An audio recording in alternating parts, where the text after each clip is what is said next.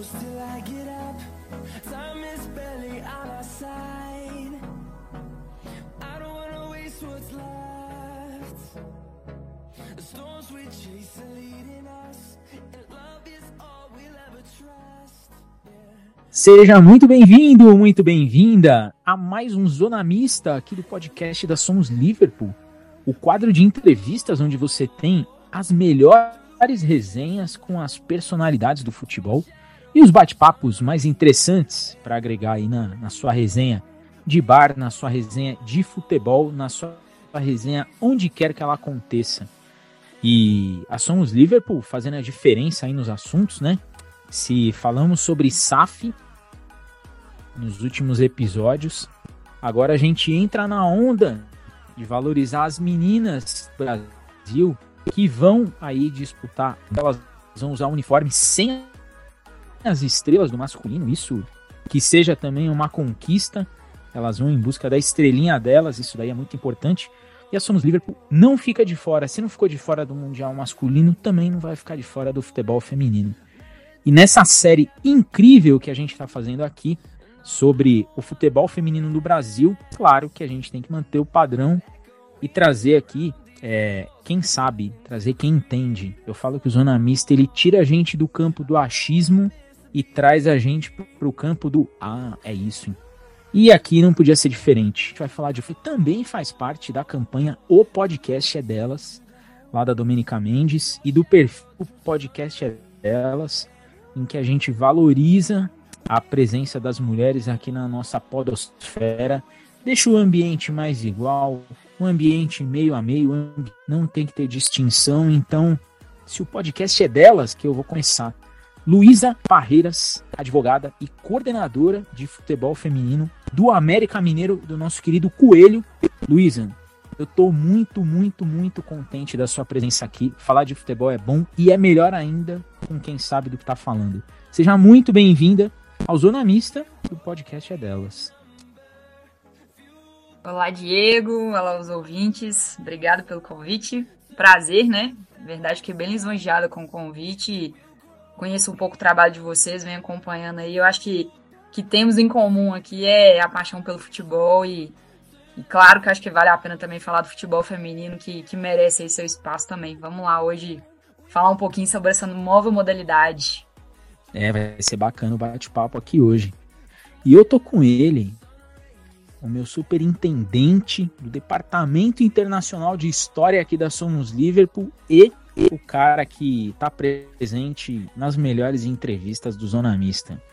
João, você que é meu parceirão de séries, você que embarca em tudo, seja bem-vindo ao podcast é delas sobre futebol feminino. Você tem que exagerar, né? Enfim. Boa noite a todos os ouvintes. Boa noite, Luísa. Muito obrigado pela sua participação aqui. É muito importante ter alguém aí que trabalha no meio do futebol feminino, que trabalha com isso no dia a dia, enfim. É uma honra ter você aqui. Muito obrigado mais uma vez. Diego, obrigado pelo convite. É, fico feliz aí de poder estar tá ajudando aí, auxiliando, fazendo parte da história da Somos Liverpool. E hoje eu não sei se vai dar tempo aí do Daniel chegar, mas eu acho que depois de tanto tempo de podcast, é a primeira vez que eu consigo gravar com ele, cara. Eu acho que é, posso estar enganado, mas eu acho que é a primeira vez que eu gravo com ele. É, daqui a pouco o Dani tá colando aí e ele é outro que tem muita coisa aí para perguntar. Luísa, eu vou começar esse bate-papo aqui dando, deixando aí para todo mundo que tá ouvindo, um breve resumo do futebol feminino aqui no Brasil. Futebol feminino, para quem não sabe, ele teve o seu apoio, o seu início lá no Rio de Janeiro, a partir de uma mulher que abrigava mulheres vítimas ali de é, violência doméstica, de se, a, deixava essas mulheres frequentarem a, a, casa dela, era um ambiente seguro e ela começou a organizar é, alguns jogos de futebol feminino. Não tinha muito contra quem jogar, jogava às vezes contra o masculino, o famoso rua de cima contra a rua de baixo. Começou a partir aí da ação de uma mulher e ela começou tomar tanta projeção que começou a chamar a atenção aí de, das autoridades, de governo e de todo mundo que fazia parte do dia a dia da cidade.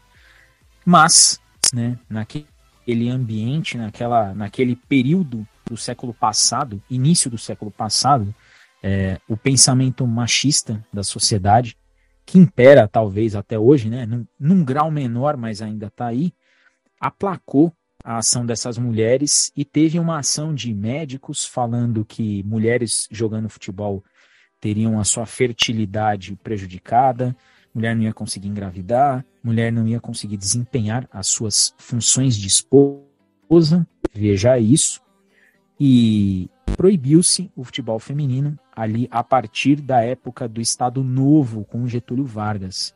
O futebol feminino ficou proibido até a década de 70. Era proibido que as mulheres jogassem futebol. Então você imagina que as moças não podiam ir numa, num campo, pegar uma bola e jogar futebol. Elas corriam o risco de serem presas. Futebol feminino era proibido aqui no Brasil. A partir do momento que o esporte foi liberado para mulheres, outro absurdo, né? É, a gente nunca teve uma proibição de esporte para homem. Inclusive, um parênteses, tem o, o Cautio Fiorentino, que é extremamente violento. Sempre foi jogado na Europa. Risco de morte. Todo jogo morria algum homem. Nunca teve nenhuma proibição. E essa, essa ideia de cuidado com as mulheres acabou proibindo e, e, e tolindo ali as ideias das mulheres, até o direito delas de, de ir e vir, que fosse jogar futebol. O futebol feminino começou a ganhar projeção ali muito mais nos anos 90, com algumas partidas que aconteciam antes dos jogos dos masculinos. Eu mesmo, no Morumbi, acabei vendo alguns jogos, mas isso bem lá atrás. E por um tempo isso acabou ficando é, meio no escuro, né? Até o momento em que se viu a necessidade de se criar ali dentro da CBF o departamento de futebol feminino para poder ter uma evolução do esporte, para poder você ter formação de atletas, você ter isso nos clubes. Veio uma diretriz da Comembol em que os clubes tinham que ter uma equipe feminina quando fossem disputar Libertadores. Outra coisa que muita gente reclamou, poxa, o que, que tem a ver? Ninguém leva pelo lado bom. Fato é que hoje a gente está aí no ano da Copa do Mundo Feminina. O futebol feminino brasileiro passou por muitas mudanças, muitas evoluções, e a gente tem que abordar isso aqui. Nós temos o tanta sorte aqui no Brasil de termos o rei do futebol, que se foi o Pelé, e a maior jogadora de todos os tempos é brasileira, que é a Marta. E hoje a gente vai falar aqui dessa evolução do futebol, de como que o futebol feminino vem evoluindo ano após ano e de tudo aquilo que ainda falta para o futebol feminino talvez pegar de vez no gosto da, da galera. Luísa, conta pra gente quem é a Luísa e como ela foi parar no futebol e por que o futebol feminino. Bom, a Luísa, formação, né? Eu sou, sou formada em Direito, é, advoguei durante 10 anos aí, e acredito que, como todos nós aqui que estamos participando agora do podcast, grande parte das pessoas estão ouvindo, amantes do esporte, né? E principalmente amantes do futebol. É, eu sou de Minas, né? E como boa mineira, como tradição de todo mineiro, domingo é dia de assistir futebol na casa da avó, do vô, um almoço de família. E assistir o futebol ou ir pro estádio, né? Aqui em Belo Horizonte, os mais, mais famosos aí, o Mineirão e o, o Independência. Então, como uma boa mineira, desde pequena, o futebol, o esporte, mas principalmente o futebol, fez parte da minha vida, faz parte da minha vida. E eu, quando nova, é, desde nova na verdade, jogava, jogava com meninos na escola, tinha equipe de garotas de, de, de futsal, que depois acabou virando o futebol society aí, mas tinha na, na escola. E eu, aos 15 anos, eu tive uma, uma oportunidade de jogar futebol nos Estados Unidos. E isso há 18 anos atrás é, não foi bem visto pela minha família, né? De eu ter que ir para um outro país jogar futebol. E a, a pergunta que mais ficou foi: você vai para os Estados Unidos para ser um atleta? Você vai ser jogador de futebol? E o que, que você vai fazer no, no seu futuro? Né? Então, ou seja, a gente não via um futuro, a gente não via ser um atleta, ser uma jogadora como uma profissão, né? É, então, acabei seguindo a carreira acadêmica mesmo, fiz faculdade e, e aí fui pro direito, do direito sempre aquela frustração, sempre joguei a famosa pelada, sempre joguei bola, sempre estive nos estádios, sempre acompanhando futebol. É, mas eu confesso que o futebol feminino não era algo que eu acompanhava. né? Eu sabia, claro que eu sabia ali da, da, da época da, da seleção brasileira, quando começou ali no Pan-Americano, é, nas Olimpíadas, é, mas eu não assistia, eu não era de acompanhar, principalmente falando assim, de futebol brasileiro. É, eu sabia da, da, tradição dos Estados Unidos, Austrália, é, países que já vêm há mais tempo carregando essa tradição do futebol feminino, mas não acompanhava assim como eu sempre acompanho o futebol masculino.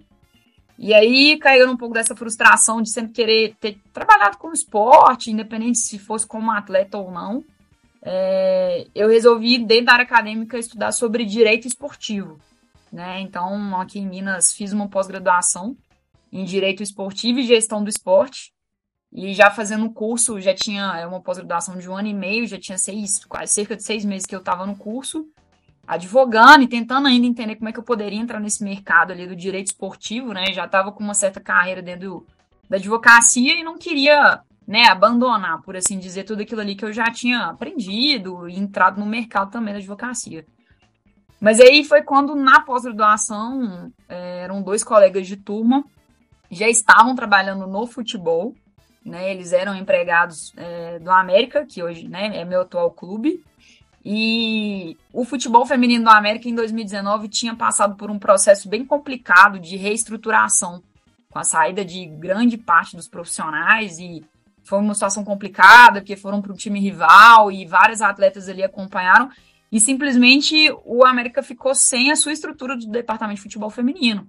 Então eles estavam, quem estava ali à frente estava tentando reestruturar e refazer, e com, com, contratar profissionais e montar um time e foi aí que uma dessas pessoas que estavam à frente na época, né, do departamento, também recém-chegado no clube, era meu colega de turma, já tinha, né, já tinham conversas e, e eu vim com algumas ideias de tentar é, alavancar de uma forma, vamos dizer assim, de parcerias empresariais, é, de tentar buscar captação de patrocínio, ou at através até mesmo de, de buscar projetos através de lei de incentivo, algo que pudesse agregar ao futebol feminino do América naquele momento, né?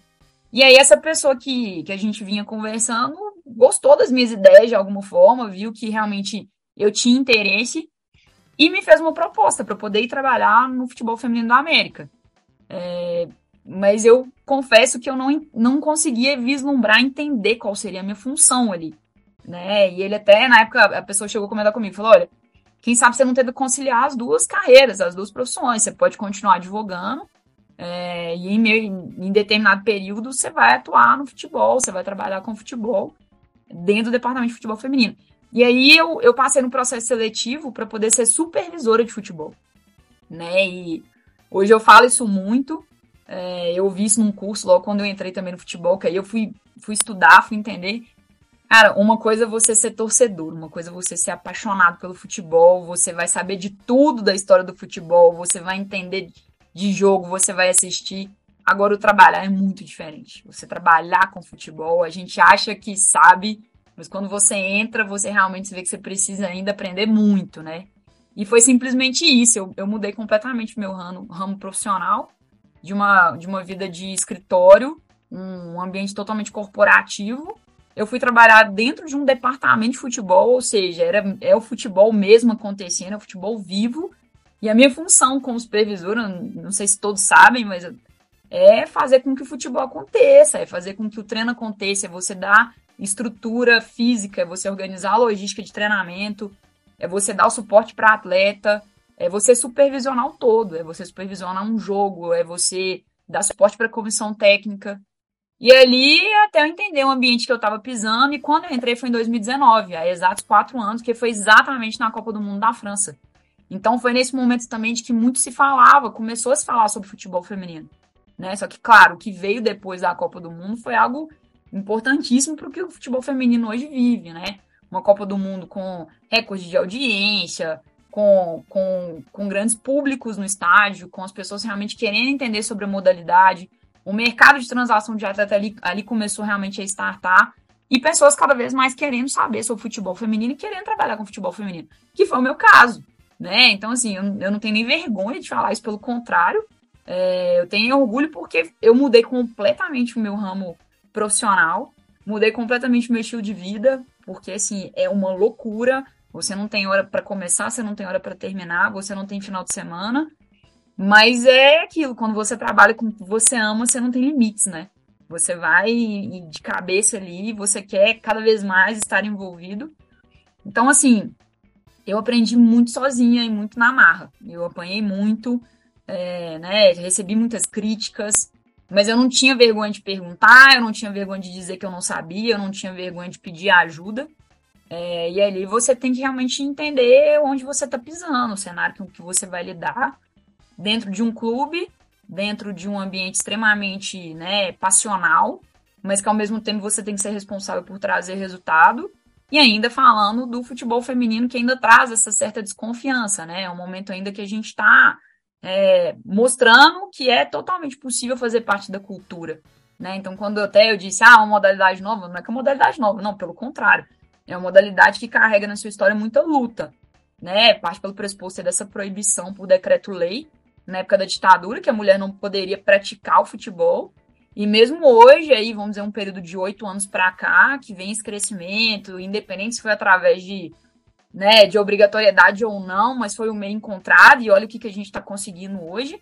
Hoje a gente vê pessoas realmente interessadas em saber sobre futebol feminino, em estudar, em trabalhar, em ter um ambiente né? Você se especializar na modalidade e nem, nem se fala da quantidade de meninas que estão vindo aí querendo ser atletas, né? Que, que veem o futuro. Não foi só eu, eu tenho amigas né, de, de infância que até hoje adoram futebol, a gente se encontra para conversar sobre futebol e a gente gosta de jogar. Então, por que, que a gente não vislumbrou isso lá atrás? Porque não tinha realmente uma visão de futuro em uma mulher trabalhar com futebol, em jogar futebol ou realmente ter um cargo dentro do futebol né? E que bom que isso vem mudando, que bom que ano a ano a gente vê pessoas querendo se especializar, né? Então, assim, fugindo um pouco da sua pergunta, mas a Luísa é essa pessoa que, que viu realmente na paixão pelo esporte, pelo futebol, uma oportunidade e, e tô aí, tô há quatro anos, o América atualmente, né, é meu clube, é, é o clube que me abriu as portas, eu estou há quatro anos no América, então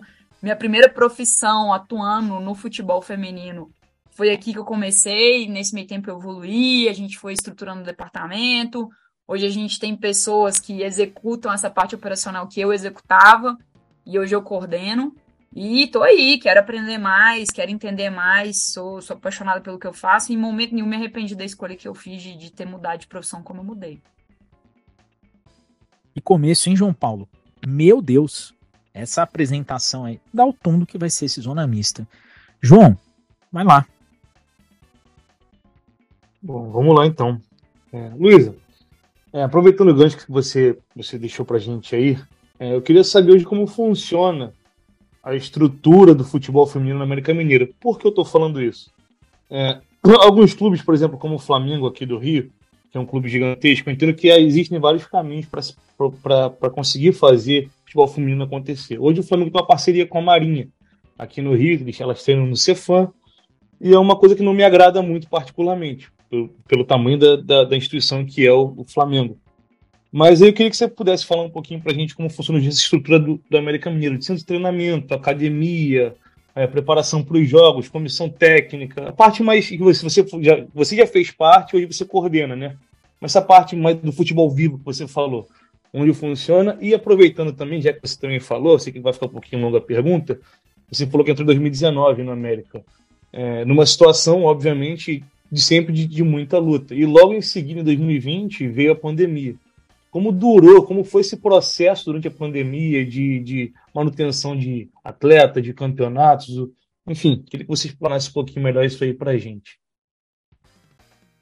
Bom, João Paulo, assim, é... é muito comum a gente ver hoje ainda no Brasil os clubes que buscam, de alguma forma, parceria, né, para poder estruturar o futebol feminino. Então, é uma parceria de estrutura física, em que você está dentro de uma outra estrutura compartilhada para poder treinar, para você ter ali seu, seu dia a dia. É, seja através também de outras instituições, o que acontece muito às vezes, as famosas parcerias de ceder a camisa. Muito se começou assim, né? Clubes em São Paulo começaram assim. Vou dar um exemplo aqui, eu sei que, né, mas eu não, talvez não seja a melhor pessoa para poder falar do, do futebol em São Paulo, que hoje para mim é o principal exemplo de de realmente de, de crescimento, de apoio na modalidade. Mas a gente tinha inicialmente o Corinthians, ele começou com uma, uma parceria, tanto que era o Audax, né? E aí ele foi campeão, assim, para depois realmente ele ter o próprio departamento de futebol feminino. Então, é, é, algo que ainda acontece e que eu vejo que, é, que passa ainda por essa necessidade mesmo e pelo momento de estruturação. É, atualmente, por exemplo, nós na América, a gente tem uma parceria com uma universidade privada, em que a gente utiliza toda a estrutura física da universidade para os treinamentos das nossas categorias. Então, a gente tem estrutura campo, academia, foi realmente algo que foi feito dentro de um complexo, que ali virou o nosso centro de treinamento, porque a gente tem uma estrutura única. Mas, por exemplo, a gente tem clubes que hoje não conseguem fazer no mesmo espaço todo o treinamento. Então, ah, vai para uma academia, vem um ônibus ou uma van, pega as atletas, atravessa a cidade, vai para um outro espaço para poder fazer o campo, pega as atletas, depois volta para o clube onde elas vão ter refeição ou tratamento. Então, assim, a gente ainda passa por essas situações. Claro que cada, acho que, vamos dizer assim, cada temporada, né, cada ano que passa, a gente vê os clubes cada vez mais preocupados em realmente investir em estrutura. Então, acho que é muito isso, né? Quando se fala assim, ah, futebol feminino. Ó, o futebol feminino não é só investir em grandes contratações, em grandes salários, você ainda precisa investir na estrutura. É, é o necessário para que o futebol aconteça, né? Então, é, quando eu cheguei no América em 2019, o campo utilizado era um campo da prefeitura, que por sinal era um campo muito bom, porque o América era responsável pela, é, pela manutenção, mas não era um campo próprio, e ali só tinha estrutura do campo no. Então, as atletas se apresentavam lá, faziam um treino de campo, depois tinham que sair, pegar carro próprio, ir para uma academia que era perto, mas que não tinha como, né? Precisava de transporte para poder chegar na academia, para fazer treino. E dali não tinha ainda estrutura de alimentação pós-treino, não tinha estrutura quase nenhuma de departamento médico ou fisioterapia. Então a gente ia se virando com o que tinha. Então, mais ainda, além de ser uma estrutura que era, vamos dizer assim, terceirizada, era uma estrutura muito enxuta de pessoas. Então, eu era responsável por poder organizar toda a parte operacional pelo todo, e não só isso, eu era também responsável por. É que a gente brinca, às vezes você é assistente social, você é psicóloga, você é nutricionista, entende? Você tem que fazer de tudo um pouco. E ali você vai aprendendo. Né? Então você começa a realmente entender que compõe um todo. Você está lidando com o ser humano, você está lidando com pessoas, então você tem que desenvolver uma certa habilidade também de, de saber que um dia você vai ter que estar tá mais preocupado com, com uma determinada atleta, no outro dia você tem que estar tá, tá mais preocupado talvez com um preparador físico que teve um problema. Você está ali num departamento que ele é formado por pessoas, né? Com o intuito de desenvolver, e principalmente quando você fala em alto rendimento, você está falando em desempenho. Para você ter um bom desempenho é um todo, não basta só o treinamento físico né? É a parte nutricional, é a parte física de recuperação, é o tratamento, é a parte médica, é um, é um tratamento dentário que faz muita diferença, porque se não bem tratado pode trazer um problema. Então, enfim, é, você vai entendendo que aquilo ali é um todo, muito se diz hoje, né, no futebol, essa ideia da multidisciplinaridade, essa visão sistêmica, você tem que ter uma visão do todo. Não basta você só entender da parte técnica tática, ou você só entende entender de gestão, de planejamento financeiro, se você não começa a ter uma compreensão do todo, né? Então, a estrutura atual da América, ela, a evolução dela passou muito por isso, e eu, eu vejo que ainda é necessário evoluir, a gente ainda precisa do todo, porque o, o futebol feminino, ele vem exigindo cada vez mais o profissionalismo das pessoas ali envolvidas. Então, passa-se a exigir profissionais de dedicação exclusiva, né? Ainda é muito comum, não só no feminino, mas você vendo no futebol de base masculino, o cara ele é preparador físico de manhã do clube, mas à tarde ele dá aula na escolinha, à noite ele é personal trainer, e aí ele vai compor na renda dele. Então, assim, no feminino isso também acontece. Mas cada vez mais a gente passa a ter mais competições, é, mais jogos, mais exigência de dedicação, e para isso você também tem que ter melhor estrutura, melhores salários, né? Então é essa roda que está girando e que vem exigindo cada vez mais, não só dos clubes, mas dos profissionais envolvidos. Atualmente, né? É, a gente, o América utiliza a estrutura dessa faculdade particular, então a gente tem ali, é tudo num único centro. É, é possível treinar no centro de treinamento da América? É possível.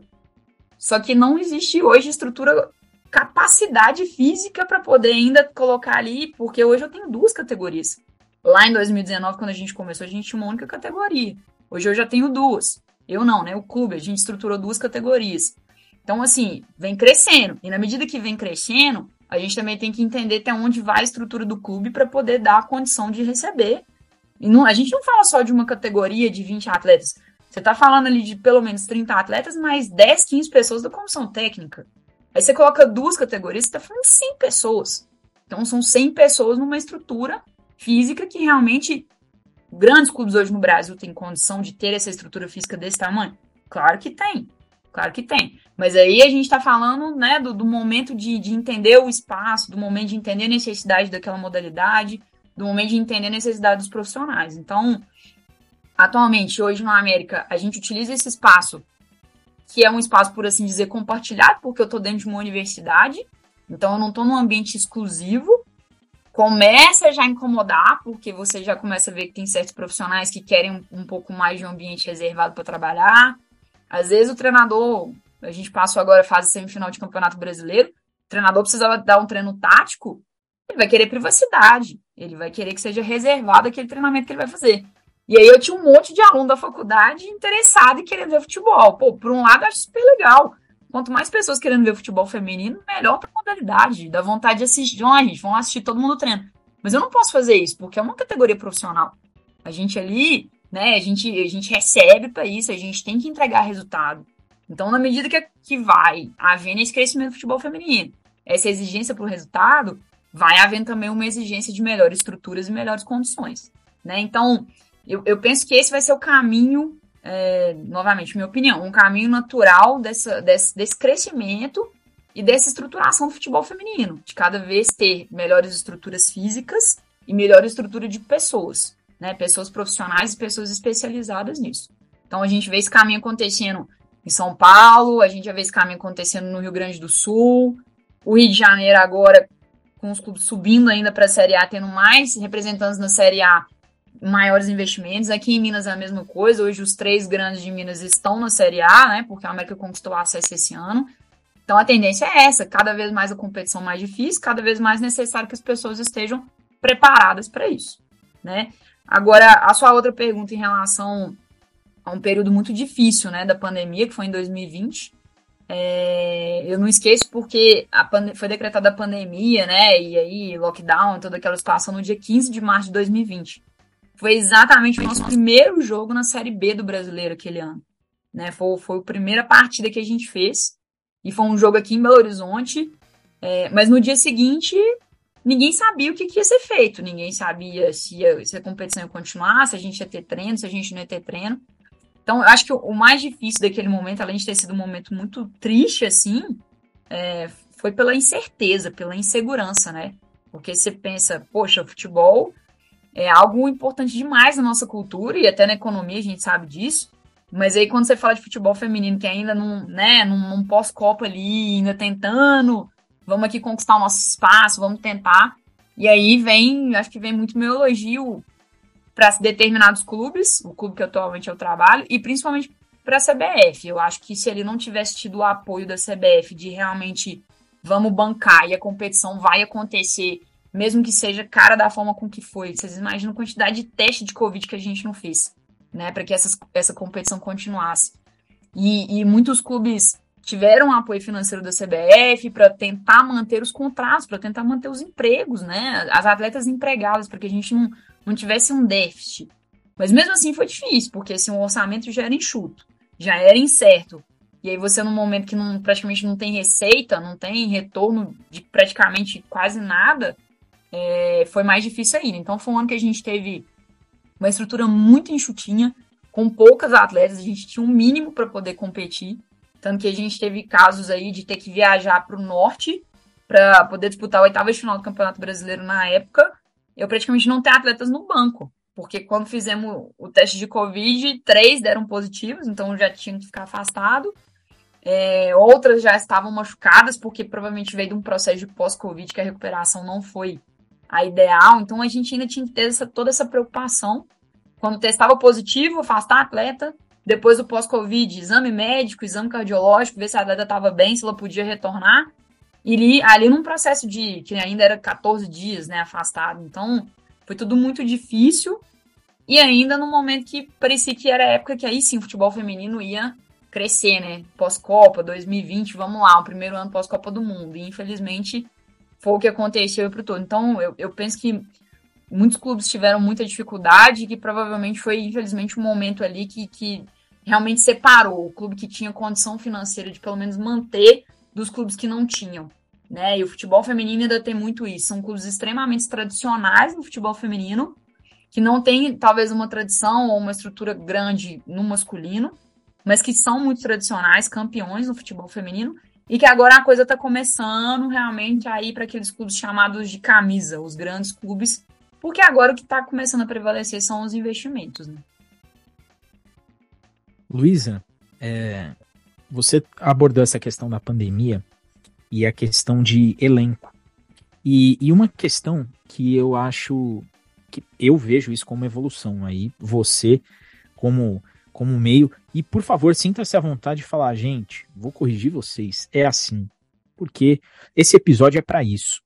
É, a gente via, há um tempo atrás, a montagem dos elencos exclusivo para competições. Então a gente viu o Santos, que tem até uma certa tradição, né, com as sereias da Vila e tudo mais. Vou montar um time para disputar a Libertadores Feminina. Ó, nós vamos montar um time para disputar o Campeonato Paulista. Ó, tem um time para disputar o Campeonato Brasileiro. E isso começou a mudar. A gente começou a ver elencos para temporadas. E aí eu queria saber como que funciona isso hoje, principalmente no América, em relação aos contratos. A gente vê no futebol masculino o contrato de 3, 4, 5 anos, muito longos. E no feminino é uma coisa que não se fala tanto. É, tá, tem muito pouco que se fala sobre essas transferências é, no futebol feminino.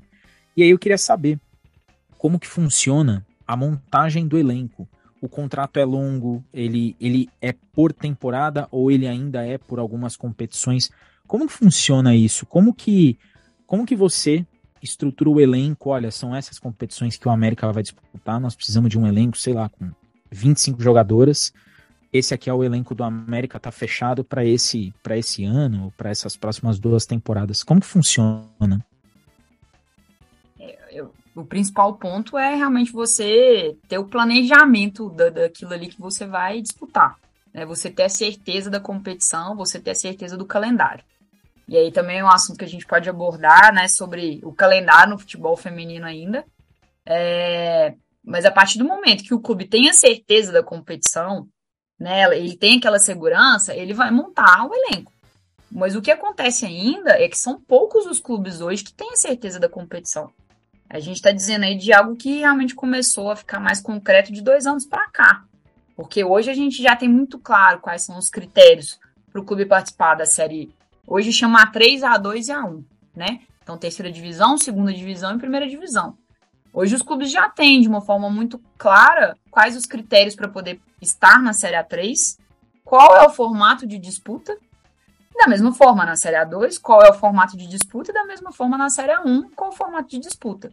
Então, quando você está ali num cenário de incerteza, é difícil também você bancar um, um, investimento, né? Não ao ponto, e também algo que é mais peculiar ainda do futebol feminino, ainda, que são as, vamos dizer assim, as negociações para contratação, né? As aquisições, os, as, as, os investimentos financeiros.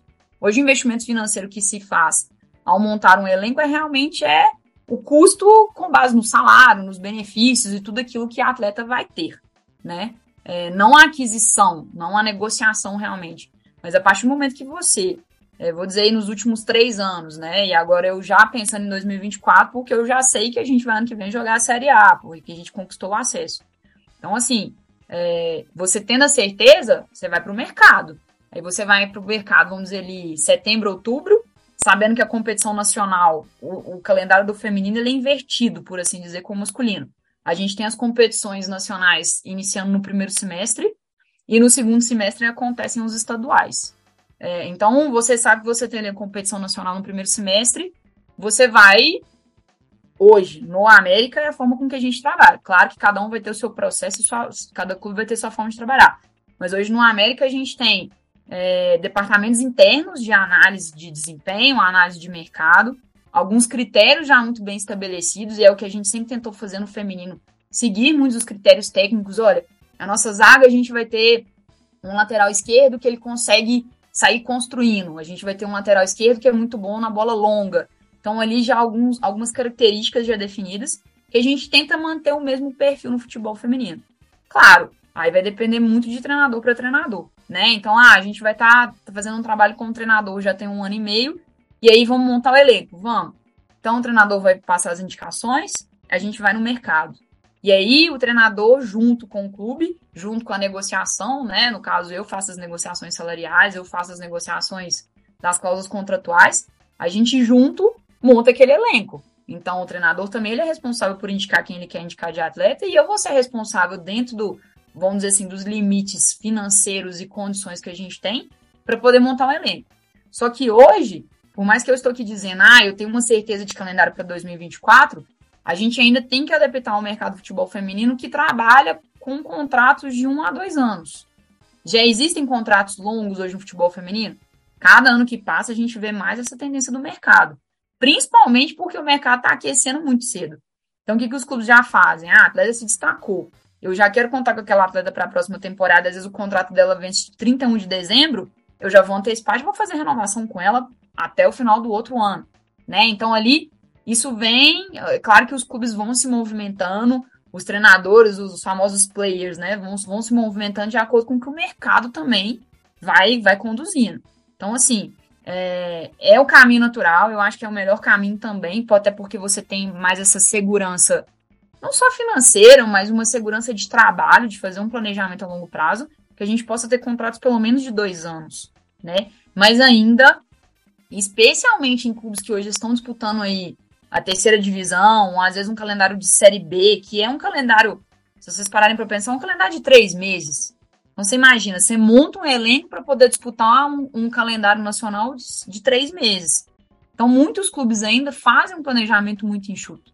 Então contrata atleta por seis meses ou contrata atleta pelo mínimo que é que a lei prevê que são três meses, faz ali um contrato, disputou competição, foi bom, foi bem, ah, vou pensar se eu vou renovar o seu contrato ou se eu te contrato no ano que vem, quando eu tiver certeza de outro calendário, entende? Então assim, é, eu acho que passa muito por essa ainda insegurança do calendário, essa ainda necessidade mesmo de, de vamos aqui, ó, o futebol feminino tá, tá, tá certo, tá dilapidado, ou a gente tem certeza de calendário, de patrocínio, de competição pelos próximos cinco anos, e dar mais essa tranquilidade para os clubes é, planejar.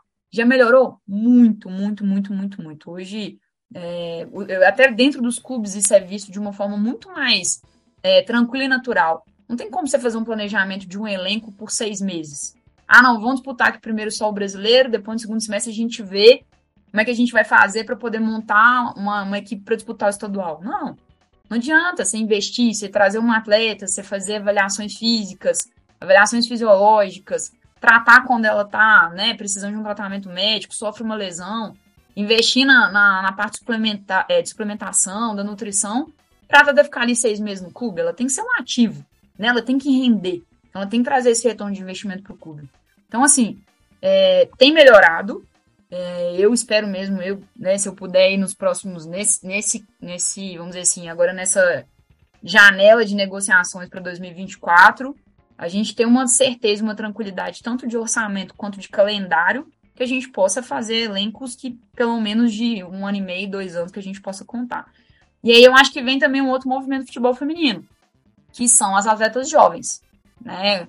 é, tendo também mais competições de base.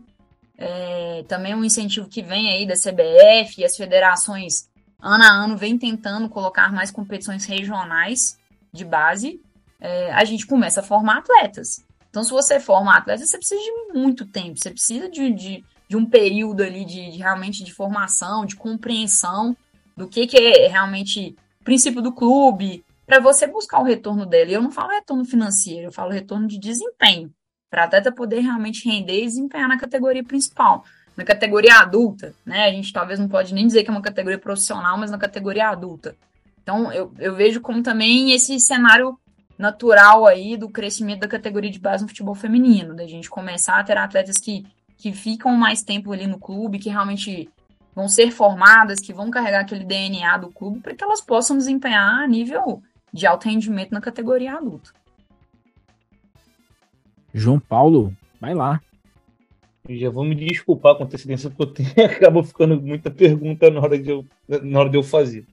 Aproveitando de novo o seu gancho, Luísa, primeiro de tudo, a gente sabe hoje que o futebol brasileiro de agora, falando um pouco do masculino, ele é constantemente alvo de, do mercado externo para busca de novos jogadores, de novos talentos. Como isso ocorre no futebol feminino? É, existe essa procura pelas meninas brasileiras? Enfim, dando sequência às perguntas. É, a gente falou da dificuldade do calendário. É, qual hoje são os calendários que já estão postos, assim, já estabelecidos no futebol brasileiro e na América Latina? Para o pessoal de casa também ter um pouco mais dessa noção. E dentro desses calendários que já estão postos, como é o planejamento do América para em, em objetivo dentro dessas competições? Por exemplo, óbvio que eu sou torcedor, quero ganhar tudo que meu time disputar, por exemplo. Mas como que é esse planejamento dentro do clube, da meta orçamentária, de montagem de elenco e etc. E se precisar de, de, de, de que eu repita a pergunta, eu repito, tá, Lu? Tá, bom, vamos lá. É, quanto a calendário, né? A gente hoje no Brasil é, temos a certeza aí das competições a nível nacional organizadas pela CBF. É, a Supercopa, que é a primeira competição que acontece no início da temporada, é realmente uma, uma competição que foi criada para o futebol feminino. É, ali ela vai, é, ela vai trazer as equipes melhores ranqueadas, isso também é algo que é novo, é, que hoje a gente tem ali um ranking só do futebol feminino. Né? As equipes começam a ter pontuação própria para estarem melhor, melhores ranqueadas e terem critérios técnicos para disputar as competições. Porque até dois anos atrás a gente ficava vinculado a um ranking do masculino. Né? Então hoje já criou essa desvinculação é, então, primeira competição, a Supercopa.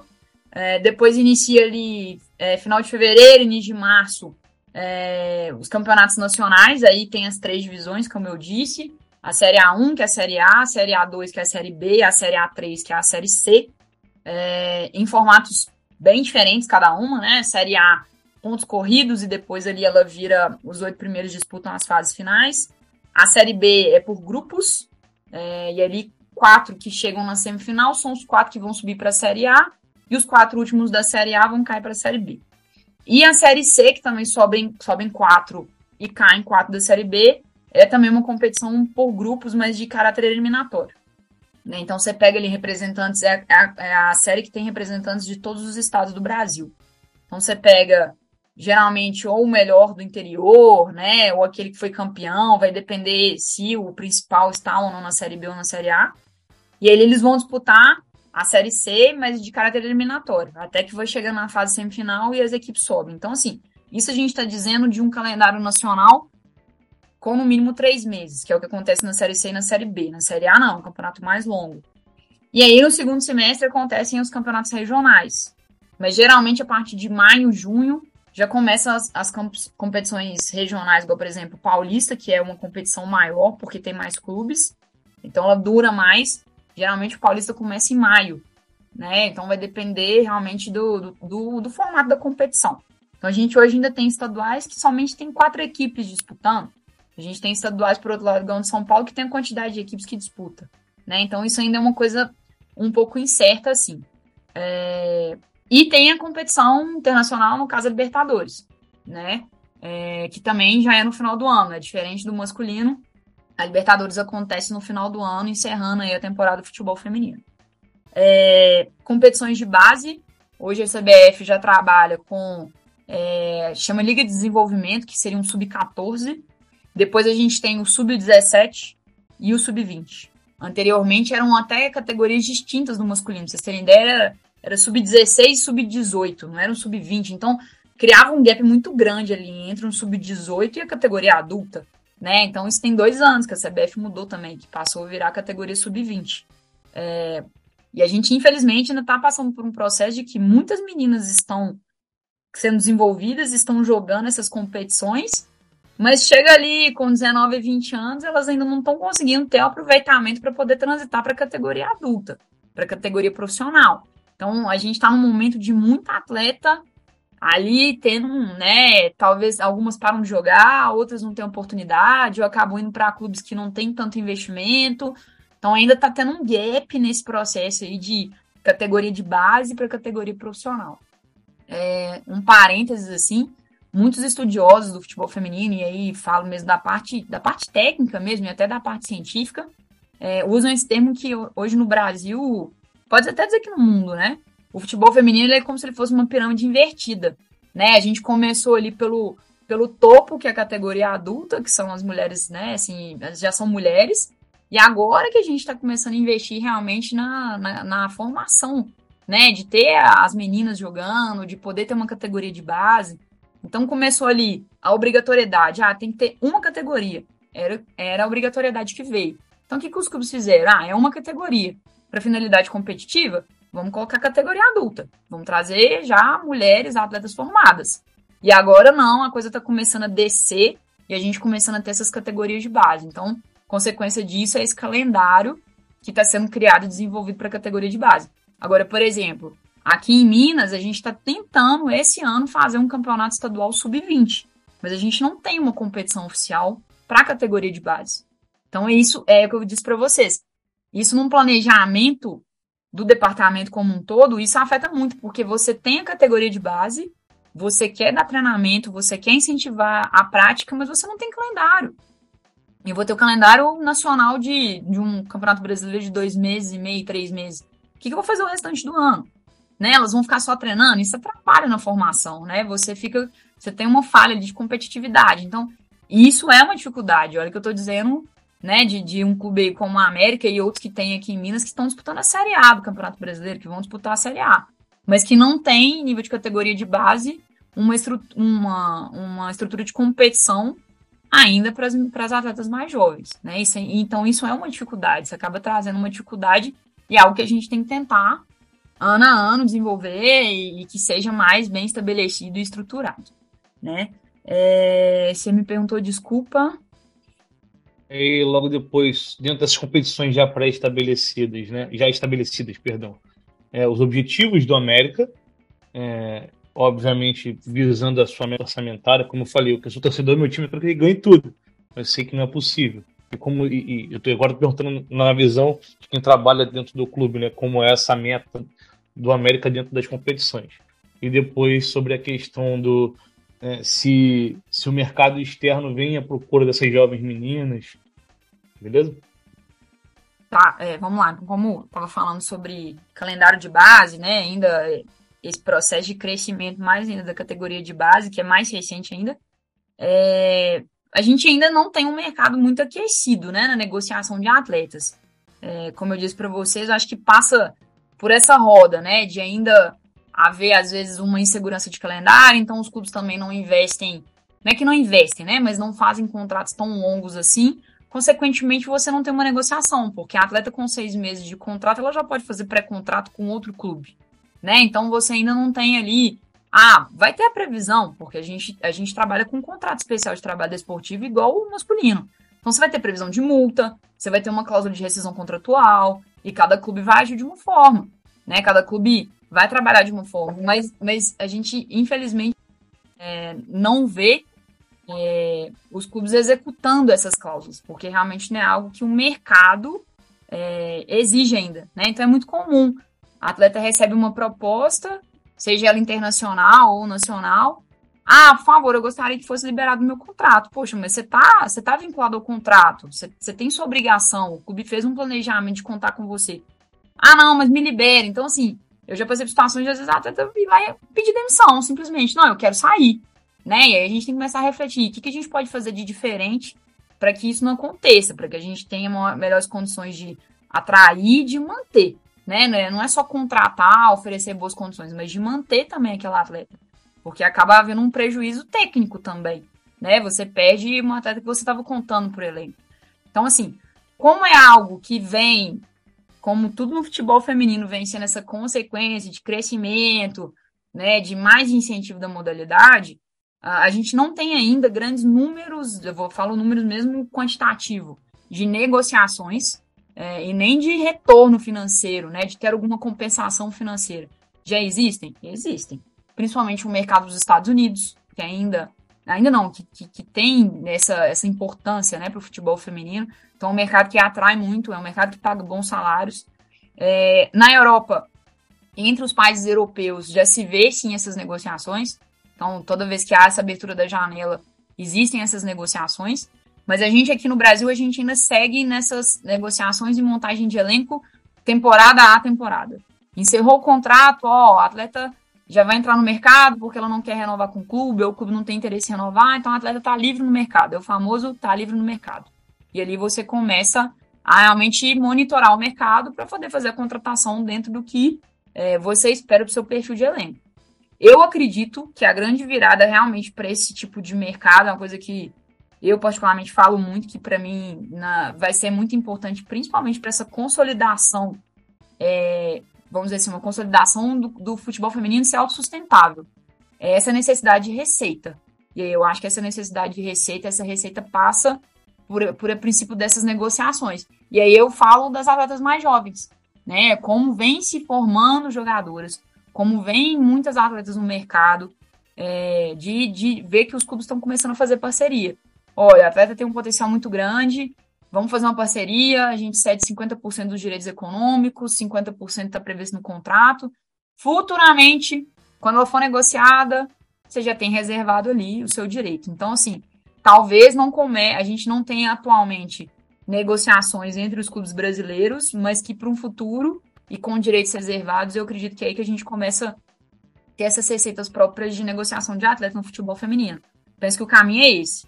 É, então, e aí, se vai ser internacional, se vai ser entre clubes brasileiros, tá tudo em aberto, né? Porque ainda é pouco, é, não é tão comum. É, e aí a coisa consolidando, o futebol feminino com a certeza do calendário, os clubes realmente tendo mais categorias de base, tendo mais atletas, investindo mais. É, algo que é muito claro no futebol masculino, que no futebol feminino ainda não é. Porque não são todos os clubes que conseguem né, ter essa visão de, poxa, vou investir aqui na base não só para eu formar atletas, que eu acho que é o ponto principal é esse. Você tem que fomentar a sua categoria principal. Mas você tem retorno financeiro. Você precisa ter um retorno financeiro porque você investiu. Né? Você colocou ali, é, igual, por exemplo, o América, é um clube formador. Um clube formador, você tem uma série de obrigações perante a CBF que você tem que cumprir. E essa série de obrigações, gente, é, é custo. É custo. Uma atleta hoje, ela custa para o clube. Então, ela custa um plano de saúde, ela custa um seguro de vida, ela custa um vale transporte ou o pagamento de um transporte que vai todos os dias ficar disponível para aquela atleta. Ela custa uma psicóloga, uma pedagoga, né, um acompanhamento psicológico, um acompanhamento é, de, de um dentista odontológico. Isso é custo. Só que no masculino, esse custo ele já está sendo calculado e planilhado, porque lá na frente, em uma venda, ele vai virar.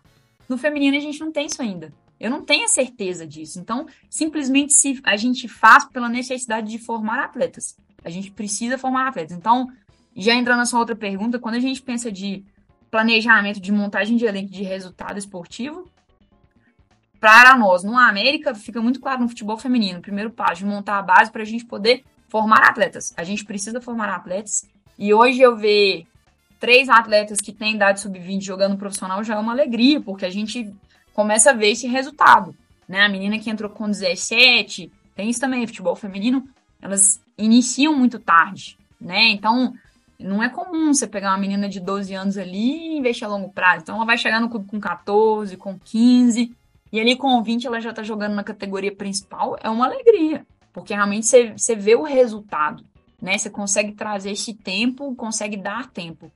E aí, quando se fala em categoria profissional, é, a exigência é maior, né? E como tudo que move no futebol é rivalidade, é, pô, seu, seu clube rival ficou, subiu para a Série A, ficou na Série A, seu clube rival está sendo campeão e, e você não está sendo. Então, o que, que a gente precisa melhorar? Primeiro de tudo, melhorar a estrutura física, melhorar é, a estrutura do elenco, e isso tudo demanda orçamento, demanda investimento, demanda dinheiro. Então, a gente começa já ter o cenário de montagem de elenco realmente para poder brigar, para poder ter um elenco competitivo, né? Então, ah, o futebol feminino na América existe desde 2015, né? Não sei se é de conhecimento de todos vocês, mas desde 2015 existe na América, independente de qualquer obrigatoriedade. É um clube que já trabalha com futebol feminino desde 2015 e não parou e voltou igual vários outros aconteceram, não, de forma ininterrupta. Então a América era já foi tricampeão mineiro, já foi tricampeão da Taça BH, que é uma competição muito tradicional aqui. Só que nesse tempo vieram os dois outros clubes e começaram a colocar dinheiro, dinheiro, dinheiro no futebol feminino e começaram a ganhar tudo. E aí, na hora que, que os dois rivais sobem para a Série A e brigam na final do Mineiro e o América não faz isso, qual diretor, qual conselheiro, qual presidente quer ver seu time ficando para trás?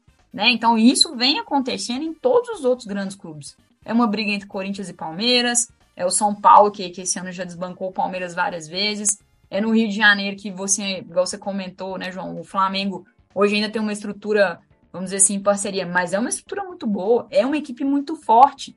E ali Botafogo e Fluminense não querem ficar atrás.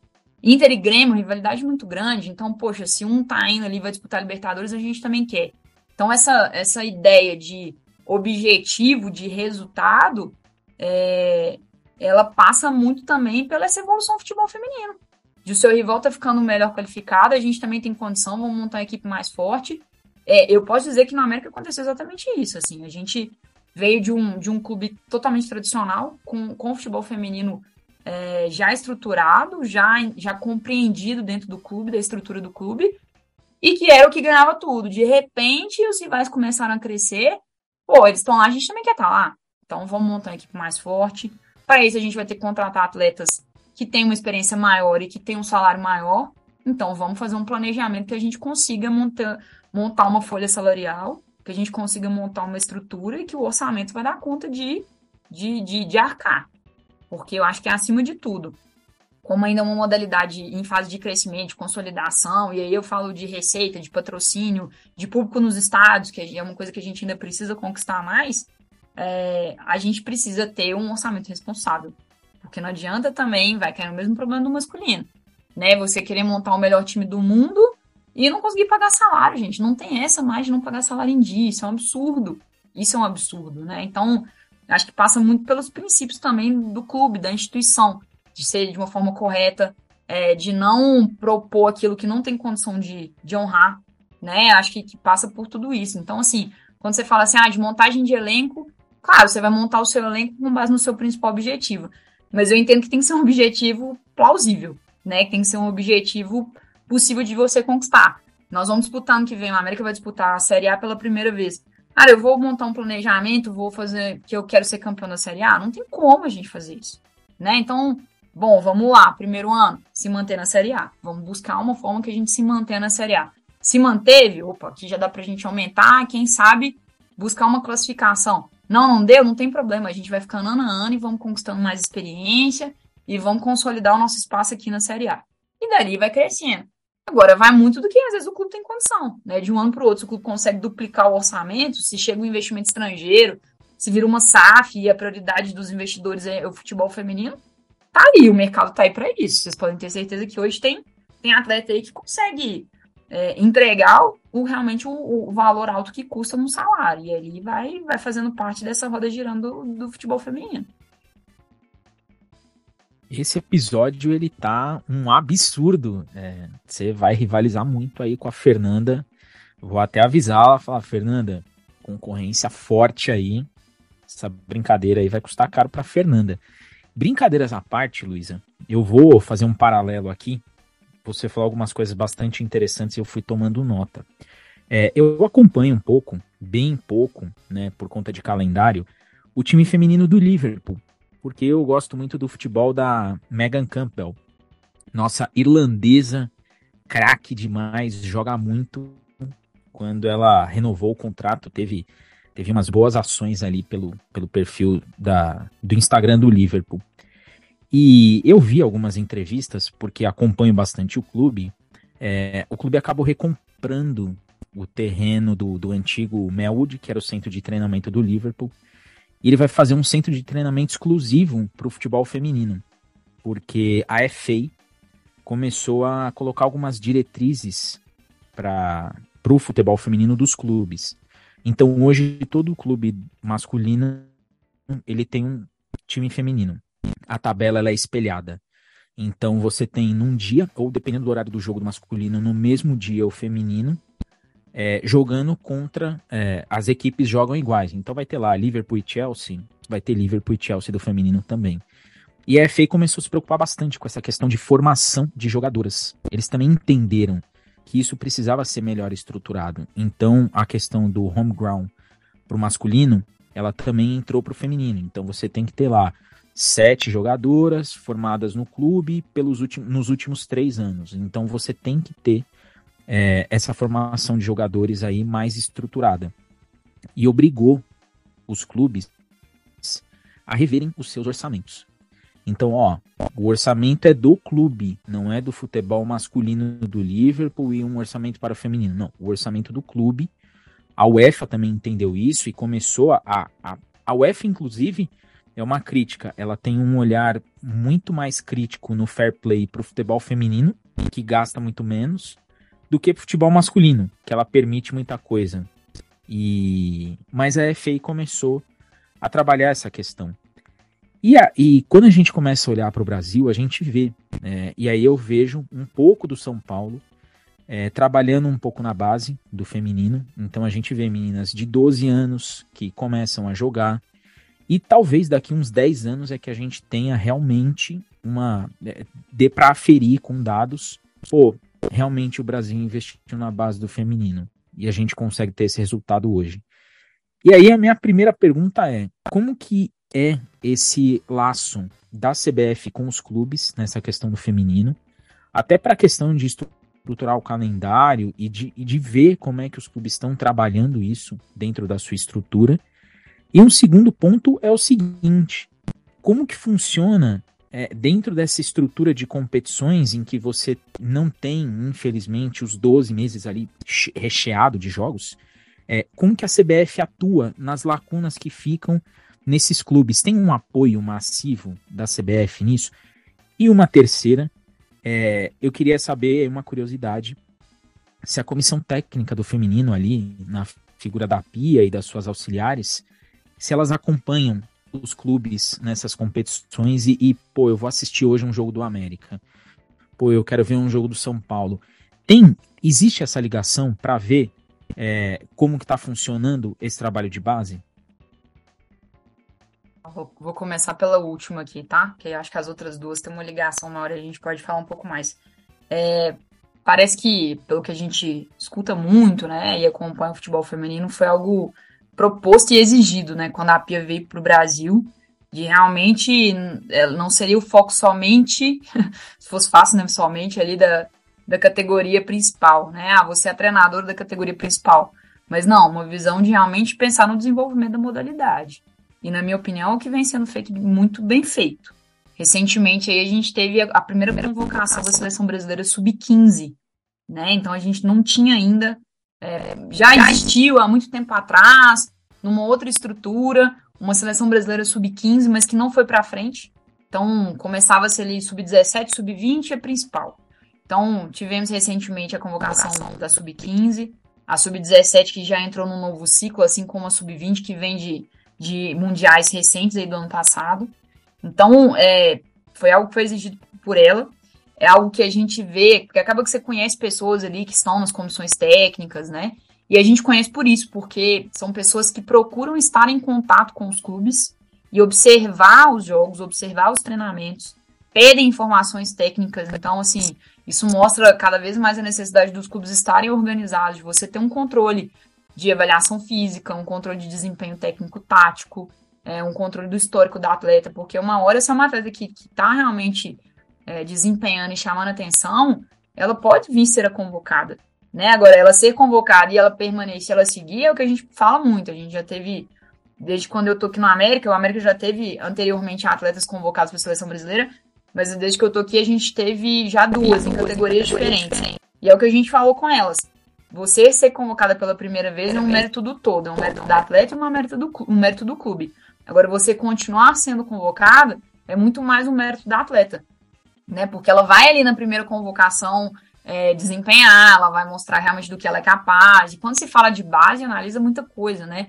Analisa questões cognitivas, analisa realmente a capacidade da atleta de absorver o que está sendo ensinado. Então, assim, é, eu vejo como um trabalho muito legal que vem se fazendo desde a última Copa do Mundo né, nesse ciclo aí de Copas, a gente pode dizer que foi um, vem sendo um foco realmente de, de achar e formar novas marcas. A gente precisa, né, de, de, dessas nossas grandes estrelas aí, de, de dessas grandes é, mulheres que, que realmente carregaram futebol feminino nos últimos anos. Marta, Cristiane, passou aí pela Formiga, que estão entrando num processo natural de aposentadoria.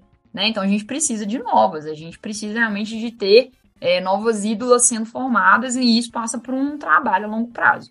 Então, assim, é, nós já tivemos aqui na América, e quando eles, é, eles têm muito esse hábito, né, de fazer uma, uma viagem de observação. Então, geralmente vai ali na cidade, vai visitar três, quatro clubes, vai assistir três, quatro jogos, pega um calendário e vê quantas partidas tem. Então, isso é um trabalho que vem sendo feito pelas seleções brasileiras.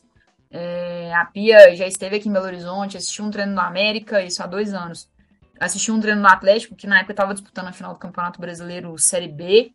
Então, não, não necessariamente para fins de convocação, mas eu, eu vejo como um processo de conhecimento né, da cultura ali do, do país do que, que realmente pode ser formado e o que, que pode ser visto. Né? Ela fala muito essa, essa diferença da, da atleta brasileira, que é, é o que se vê no masculino, né? É a coragem de ir um contra um, do drible. É, a gente realmente a gente gosta do, do futebol bonito. Então é isso que tem que buscar, é isso que tem que continuar formando, esse tem que ser o nosso diferencial né? Então, que isso seja feito desde o processo ali inicial. Então, é algo que vem sendo feito sim. Eu, particularmente, acho muito interessante e penso que também vai ser uma consequência aí dessas consolidações das seleções de base. Sub-15, sub-17, sub-20. E hoje a gente já vê meninas que passaram pela seleção sub-20 que já estão aí na seleção principal. Né? Então, ou seja, elas fizeram um processo ali de, de evolução entre as categorias. É... Vamos lá, agora sobre a questão do papel da CBF perante os clubes, né? Que você me perguntou.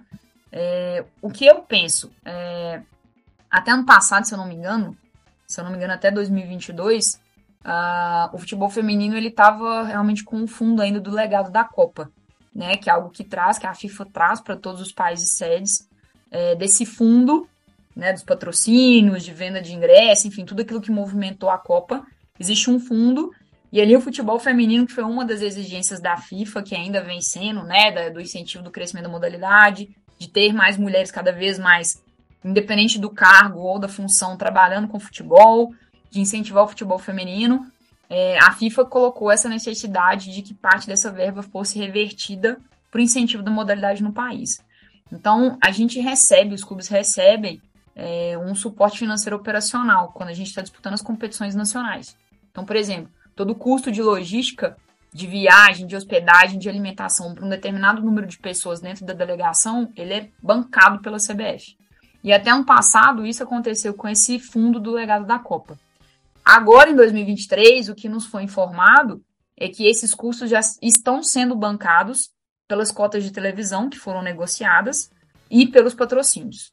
Né? Então a gente continua o, né, tanto a categoria hoje, falo aqui pelo, pelo caso do América, a categoria profissional quanto a categoria sub-20, que são as duas categorias que a gente tem em disputa de competição nacional, a gente tem esse suporte, a gente chama de auxílio operacional financeiro, né? Então, é um valor mais algo que é incluído nessa despesa que a CBF banca, por assim dizer, e que depois o clube tem que prestar contas. Eu acho que é o mais óbvio, o mais correto, para que a gente tenha que bancar a gente tem que depois prestar conta daquilo ali que você realmente utilizou com esse auxílio. Né? Então, assim, é, penso que é algo que é essencial, tá? Eu, eu, imagino que muitos clubes hoje, principalmente ali na Série C, é, não conseguiriam bancar um custo alto de viajar, de dar uma boa estrutura de alimentação, de dar uma boa estrutura de hospedagem, que a gente sabe que hoje é essencial para o bom desempenho, né? É extremamente necessário. É, a gente ainda passa por problemas, mas que, assim, espero que vocês entendam, não são problemas. Ah, a gente não vai conseguir jogar por conta disso. Não, mas, por exemplo, a gente ainda, dependendo da distância, a gente viaja de ônibus. É cansativo, sabe? Você chega ali no dia seguinte e às vezes o atleta não tem 24 horas de descanso para poder jogar. Você vê a diferença realmente, que hoje o nível físico está cada vez maior. Então você vê a diferença do time visitante para o time mandante. Né? Então, assim, a gente vai jogar no Rio, por exemplo, aqui de BH para o Rio, a gente não viaja de avião, a gente viaja de ônibus. E da mesma forma, quando os times do Rio vêm para Minas, eles vêm de ônibus. Ah, quer viajar de avião? Ok, mas aí o custo é por conta do clube. Né? E qual clube hoje que vai conseguir ainda num, num orçamento enxuto de futebol feminino fretar um avião? Não vai fazer isso. Né? Então, quando você pensa ainda nos clubes que estão começando a realmente apostar no futebol feminino, em disputar uma série C, ou igual campeonatos regionais, se você às vezes não tem um suporte, você às vezes não tem um incentivo, ele não consegue dar a melhor condição de, de logística para a equipe, né? Então, a CBF faz esse trabalho, não sei te afirmar se isso é por um período de dois anos, ou eu sei que desde 2019, se não me engano, 2018 que começou, é, existe esse custo bancado com esse suporte operacional.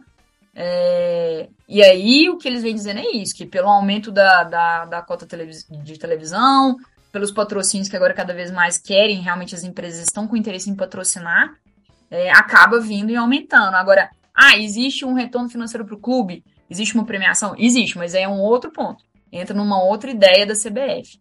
Quanto a fiscalizar, o papel de fiscalizador, como você estava mencionando, né, na, na, questão do Liverpool, que a gente vê esse caminho lá na Europa, que eu acho que não é nem um fair play financeiro, é mais uma ideia mesmo de incentivar a modalidade, o crescimento da modalidade, não vejo esse papel presente da CBF no intuito de fiscalizar, mas sim no intuito de incentivar, né? Então a gente ainda não vê, ah não, vou passar algo é, que também não sei se é do conhecimento de todos, mas a gente tem clubes hoje disputando a Série A do futebol feminino que não tem vínculo de carteira assinada com as atletas. São vínculos amadores.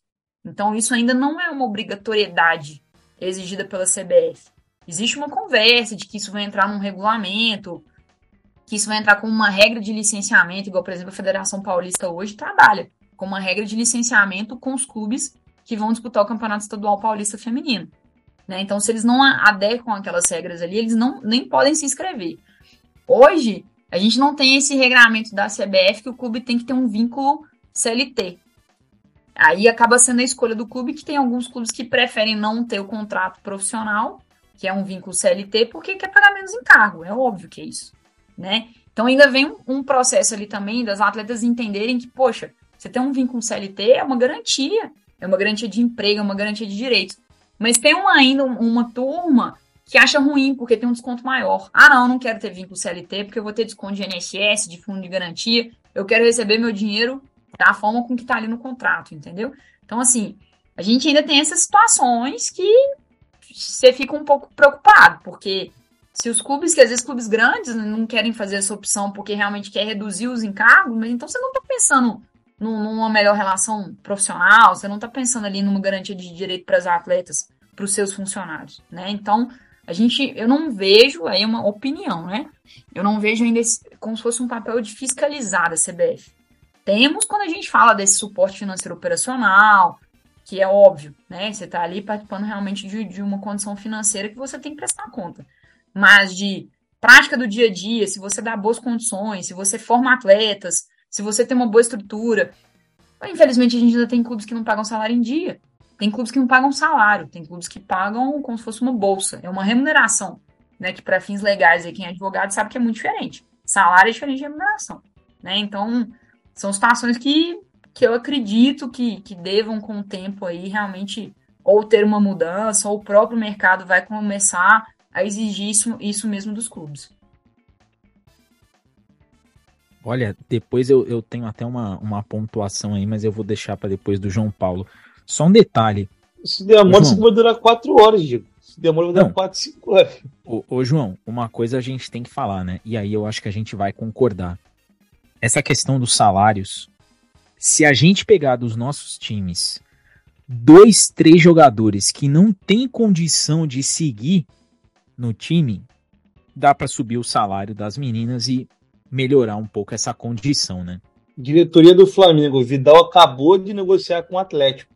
Pelo amor de Deus. O, é, que o Vidal gente... ganha, pelo amor de Deus.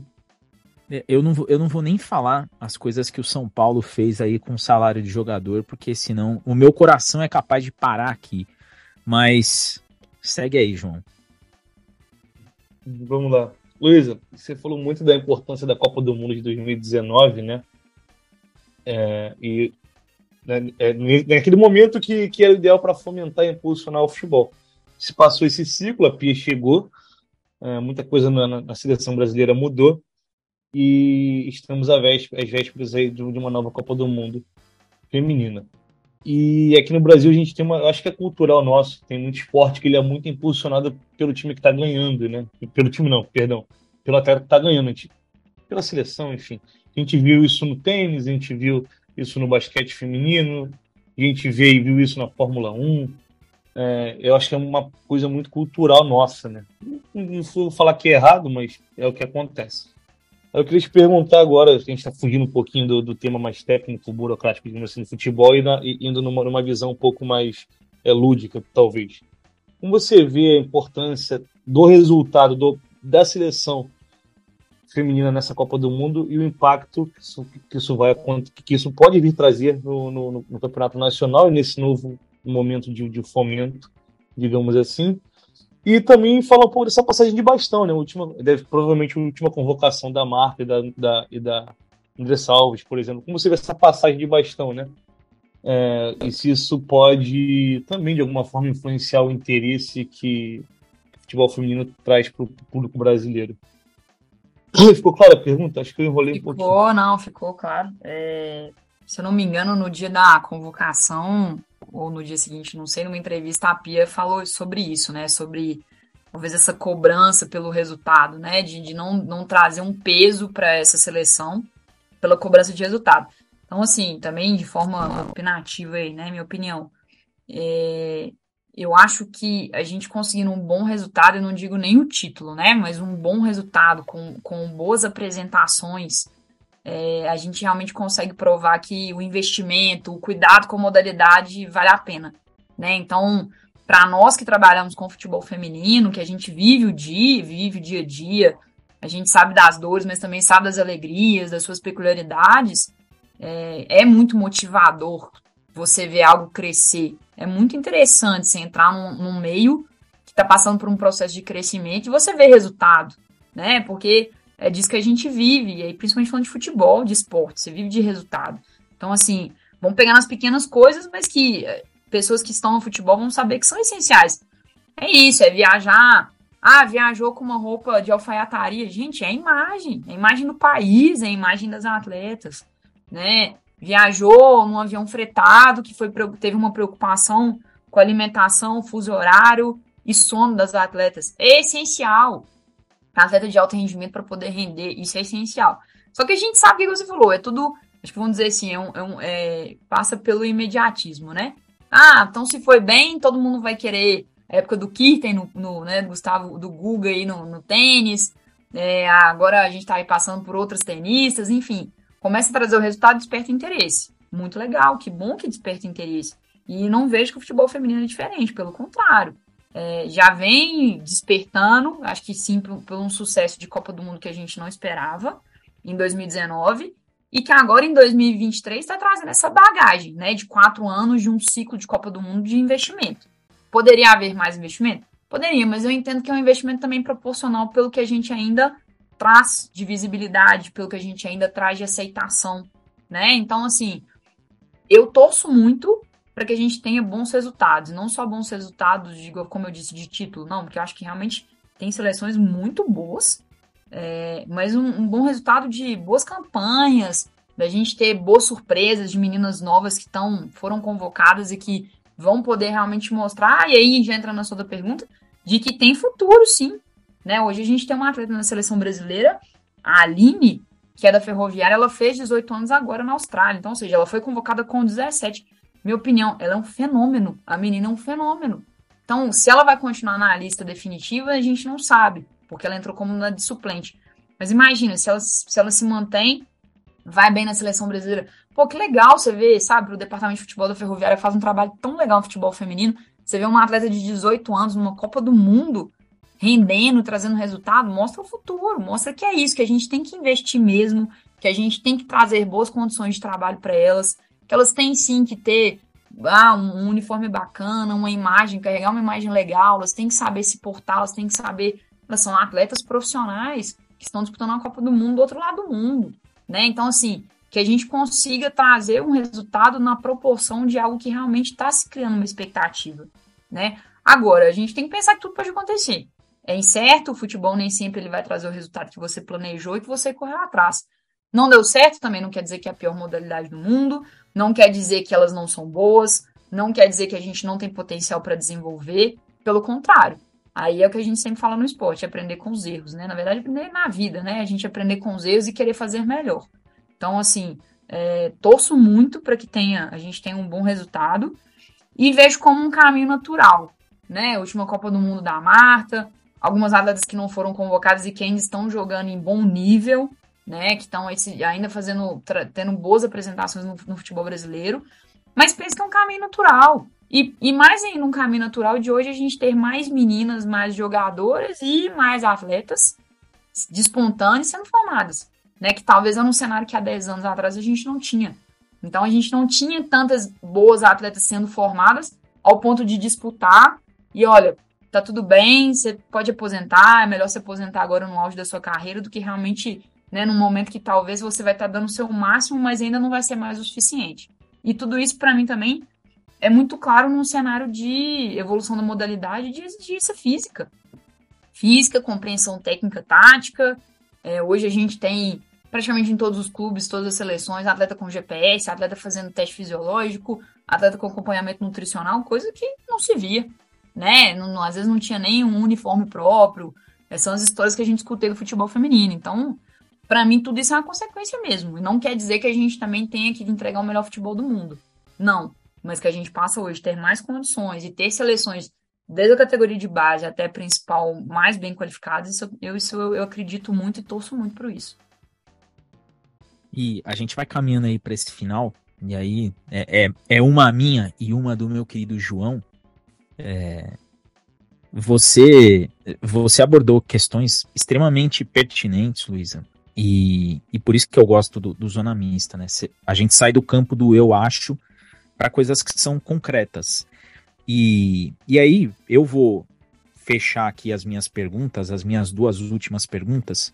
Uma primeira sobre a sua opinião sobre o trabalho da Pia quem que tem aí algumas críticas, né? A, a, minha principal crítica à Pia é a questão do idioma, que eu acho que quando você vai trabalhar num país é, é até o respeito que você dá àquela nação, é aprender o idioma do local que você tá. Eu falo isso para treinador brasileiro que sai do país e também gostaria muito que um treinador estrangeiro que vem aqui aprendesse o nosso idioma. É, mas a Pia, ela foi muito criticada, muita gente não convocou a Cristiane, e teve até uma, um início ali de, de confusão. E a CBF, a gente sabe muito bem como é que ela funciona, principalmente no masculino. No feminino, ela parecia levar ali de qualquer maneira, com o Vadão, depois veio a Mili, aí vem um outro treinador e aí vem a Pia. Em algumas declarações recentes da Pia, algumas entrevistas, e eu gosto das entrevistas dela, eu acho que ela, ela entende a questão de um projeto, ela sabe o que é um projeto, ela sabe o que é a longo prazo, ela sabe o que é curto prazo. É, questionaram a questão da Cristiane e ela falou: olha, eu preciso começar a olhar para as meninas que estão pedindo passagem. Essas meninas precisam ter experiência de, de jogo de seleção, de eliminatória, de Copa América e de Copa do Mundo. E você falou da menina da Ferroviária aí com 18 anos, né? É, e aí, a minha primeira pergunta é a seguinte: como que você avalia esse trabalho da Pia de até, de certa forma, tentar mapear essas jogadoras, de tentar entender como é que está funcionando e de bancar. Eu acho que esse é o grande, é o grande ganho que a gente tem. É uma treinadora que está bancando é, meninas jovens e tá assim, pô, eu vou sim deixar a Cristiane de fora. Muito se falou da Marta, que talvez não fosse para a Copa, a Marta, a gente imagina que deve ficar no banco de reserva, entrar ali em alguns jogos para. Tem o ganho técnico da Marta, né? Ela não desaprendeu a jogar. Mas, primeiro, como que você vê esse trabalho da Pia à frente da seleção nesse primeiro ciclo, Copa a Copa, né?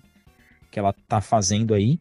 E a segunda é como que você enxerga daqui a mais quatro anos, na próxima Copa, com todo o trabalho que você vê, Luísa, com todo o trabalho que você faz no América, é, como que você enxerga? O que, que você espera na próxima Copa?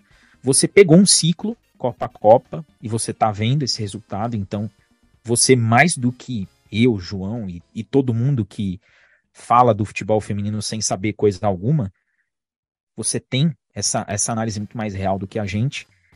E com, é, e, mas eu queria saber como que você imagina esse próximo ciclo. Vai acabar a Copa, Independente do resultado, eu tô contigo nessa análise. Eu acho que não tem que olhar como terra arrasada, principalmente futebol feminino.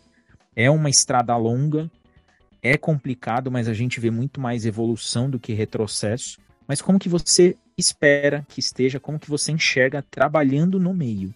próximo ciclo Copa a Copa, o que, que você imagina? É, a Pia, a Pia veio com as convicções dela, né? E, e, por toda a bagagem, por tudo que ela representa no futebol feminino, pelas conquistas que, que ela tem. Então, como todo treinador tem suas convicções, nunca vai agradar a todos, né? Pelo contrário, sempre a pessoa que é mais questionada é o treinador. É, mas eu, eu penso que a ideia da renovação, tudo você vai ter que abrir mão, né? Então, às vezes, você está abrindo mão de convocação de uma atleta extremamente experiente, extremamente qualificada, é, em prol de, de algo que você realmente acredita, que eu acho que esse que é o caminho que a Pia tem adotado. Mas eu penso que é o caminho da renovação por realmente a gente ver que é um país que tem muito sim a desenvolver e apresentar. Né? Vamos, pô, vamos falar o jargão, mas é verdade, é o país do futebol. Então a gente tem, tem menino, menina jogando bola para tudo quanto é lado. Basta ter incentivo, basta realmente querer formar. É o sonho de muita menina hoje. Hoje a gente pode realmente ver que é um sonho. Então, assim, lá, lá em cima, que é o ápice, né? É o exemplo, é, é o sonho. Então, acho que o caminho é esse, de, de lá em cima realmente mostrar que a gente mudou a visão e que a gente hoje tem uma mentalidade de olha, temos como realmente renovar e incentivar cada vez mais as meninas a querer jogar futebol, a ver um futuro e que a gente tem qualidade, então que a gente precisa é, investir nessa formação, que a gente precisa investir na sequência, porque é o que eu disse anteriormente, não adianta também, que eu, que eu acho que está acontecendo, estamos criando base, estamos criando competições, mas não estão, ainda não estão num ponto exato para que elas estejam num nível para disputar numa categoria profissional né? Isso ainda é um, ga um gap, é, desculpa, para mim ainda é um gap na formação. Eu acho que é algo que ainda tem que ser evoluído e visto ainda de uma forma mais ampla e até mais complexa para o futebol feminino. A gente está com uma ideia aqui na América já, acho que vamos ver se a gente consegue colocar isso em pauta para o ano que vem, do desenvolvimento de uma metodologia própria para o futebol feminino. Eu sei que já tem clubes hoje no Brasil que adotam, é, a maioria dos clubes já tem o caderno metodológico, a metodologia da categoria de base masculino, mas no feminino ainda não se tem muito. Então, eu, eu penso que esse é um caminho porque você desenvolve, você dá sequência no trabalho, você cria competitividade e aí você realmente mostra que o caminho é possível para você ter grandes atletas no nível mais alto possível, que é uma seleção brasileira. Né? Então, eu penso que é um propósito de renovação, é, um, é algo que realmente a Pia, com a comissão técnica dela, ela fez uma renovação na comissão técnica também, né? Então ela trouxe ali não só outras visões, valores de, de perfil de atleta, mas também na, com profissionais que ela quis trabalhar e que ela quer trabalhar. Então, é um propósito. Não vou dizer se está certo ou está errado, mas é uma visão dela e eu acho que é aí que é o caminho. E aí a gente vai falar, pô, se a gente tiver um bom desempenho na Copa do Mundo, a Pia estava certa, né? Que é como bons torcedores brasileiros somos. Ah, conseguiu alcançar uma semifinal, umas quartas de final, maravilhoso. Então, tá vendo aí? O trabalho dela era o trabalho correto. E se for mal, como também torcedores que somos, todo mundo vai falar, ah, tá vendo? A Pia tá errada. Convocou quem não devia convocar e deixou para trás quem ela devia ter convocado. Né? Então. Tinha que ter levado a Cristiane. É, ou outro atleta que convocou que não, que não era para estar tá lá. Então, assim, sempre vai ter esse questionamento, né? Sempre vai ter essa insatisfação que vai depender do resultado, é o que a gente estava conversando anteriormente. Então, é, eu penso que é um propósito dela de renovação. E aí, já respondendo a sua outra pergunta, é, eu espero muito que o futebol feminino ele não seja mais só ah, é um momento de crescimento do futebol feminino. Não, eu espero muito que no, no próximo período Copa, né, de, de uma Copa a outra, é, a gente já tenha a certeza de que é uma modalidade já, não digo pronta, mas consolidada né? Que não seja mais uma aposta, ah, e aí como é que vai ser esse período de renovação da seleção brasileira? Como é que vai ser esse período de estruturação dos clubes? Ter orçamento próprio, não ter orçamento próprio, investir na base, não investir na base, é, vamos ter mercado de negociação. Então, assim, como tudo na vida, eu acredito que o caminho ideal é a gente sempre buscar evoluir e fazer melhor sempre. E crescer sempre. Então, tem muita discussão, né? Quando entra num, num, num, ponto comparativo de coisas boas ou ruins do masculino. Eu acho que tem que seguir o caminho próprio. Eu acho que tem que seguir o que é bom para a modalidade, afastar o que não é bom, sendo aproveitar que ainda é um, é um momento de crescimento e evolução da modalidade e compreensão que é bom para a própria modalidade. É bom para o próprio mercado, é bom para os próprios profissionais. Então, eu num cenário, respondendo a sua pergunta aí, no cenário dos próximos quatro anos, quem sabe uma Copa do Mundo no Brasil, né? Como já houve uma candidatura, pode ser que aconteça.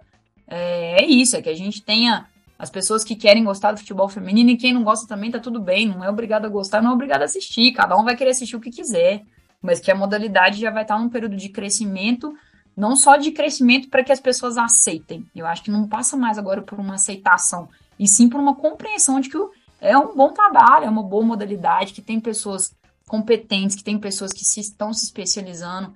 Eu, eu, eu vejo cada vez mais as pessoas interessadas pelo futebol feminino seja jornalista, profissionais das comissões técnicas, né? É, ou, sei lá, gestores como eu, vários outros aí no Brasil todo, e que cada vez mais passam a compreender muito mais da modalidade de futebol feminino, né? Essa transição, ah, ah não, vai para o masculino. Cara, não, o futebol feminino ele tem suas peculiaridades e eu me tornei especialista no futebol feminino. Não quer dizer que eu não gosto do masculino ou que eu não gosto do outro, mas você acaba se tornando especialista. Então, eu vejo um cenário caminhando para isso, pessoas estudantes de educação física interessados em especializar no futebol feminino.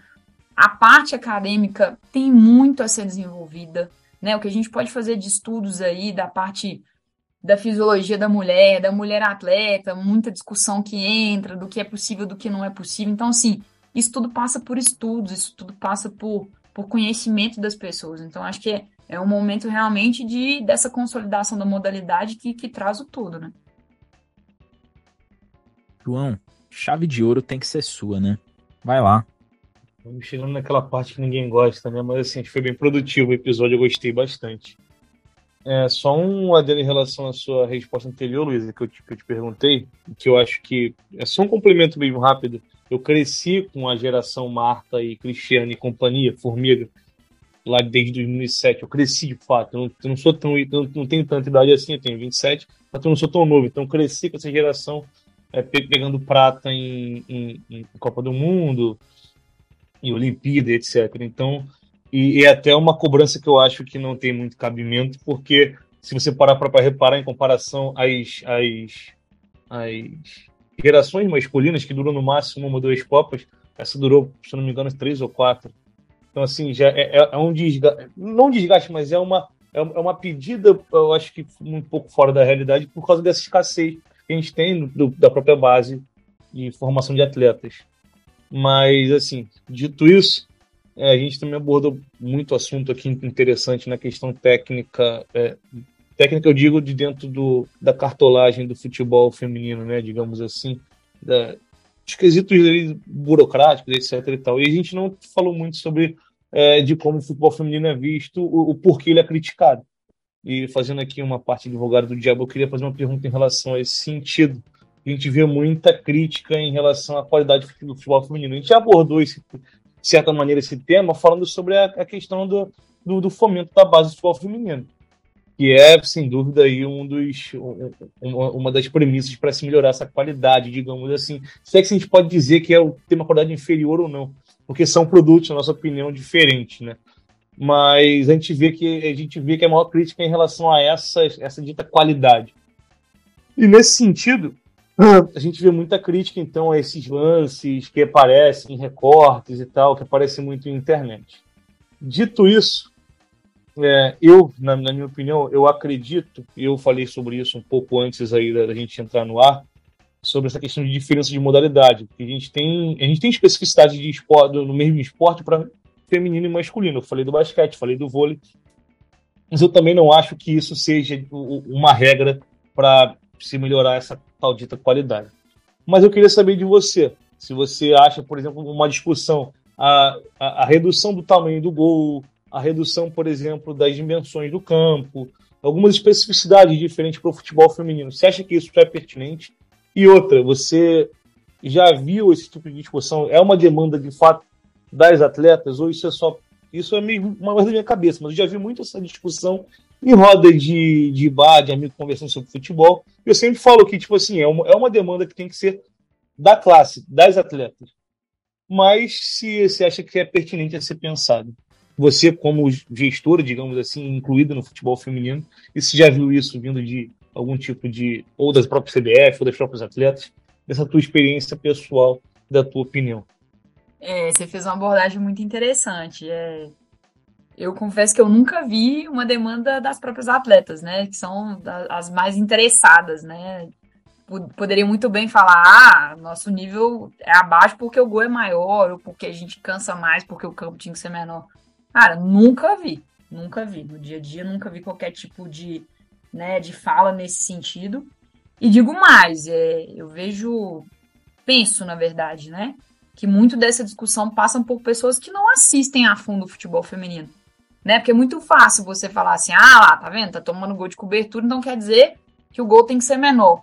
Cara, mas se você assistir, assim, acompanhar de perto os jogos, competição, você vai ver a quantidade de defesas maravilhosas que as goleiras fazem, você vai ver quantidade de gols de cobertura atrás do meio de campo que as atletas fazem, ou seja, então elas têm força para bater na bola, né, elas conseguem fazer lindos cruzamentos, elas conseguem sim correr distâncias, percorrer distâncias enormes durante um jogo, né?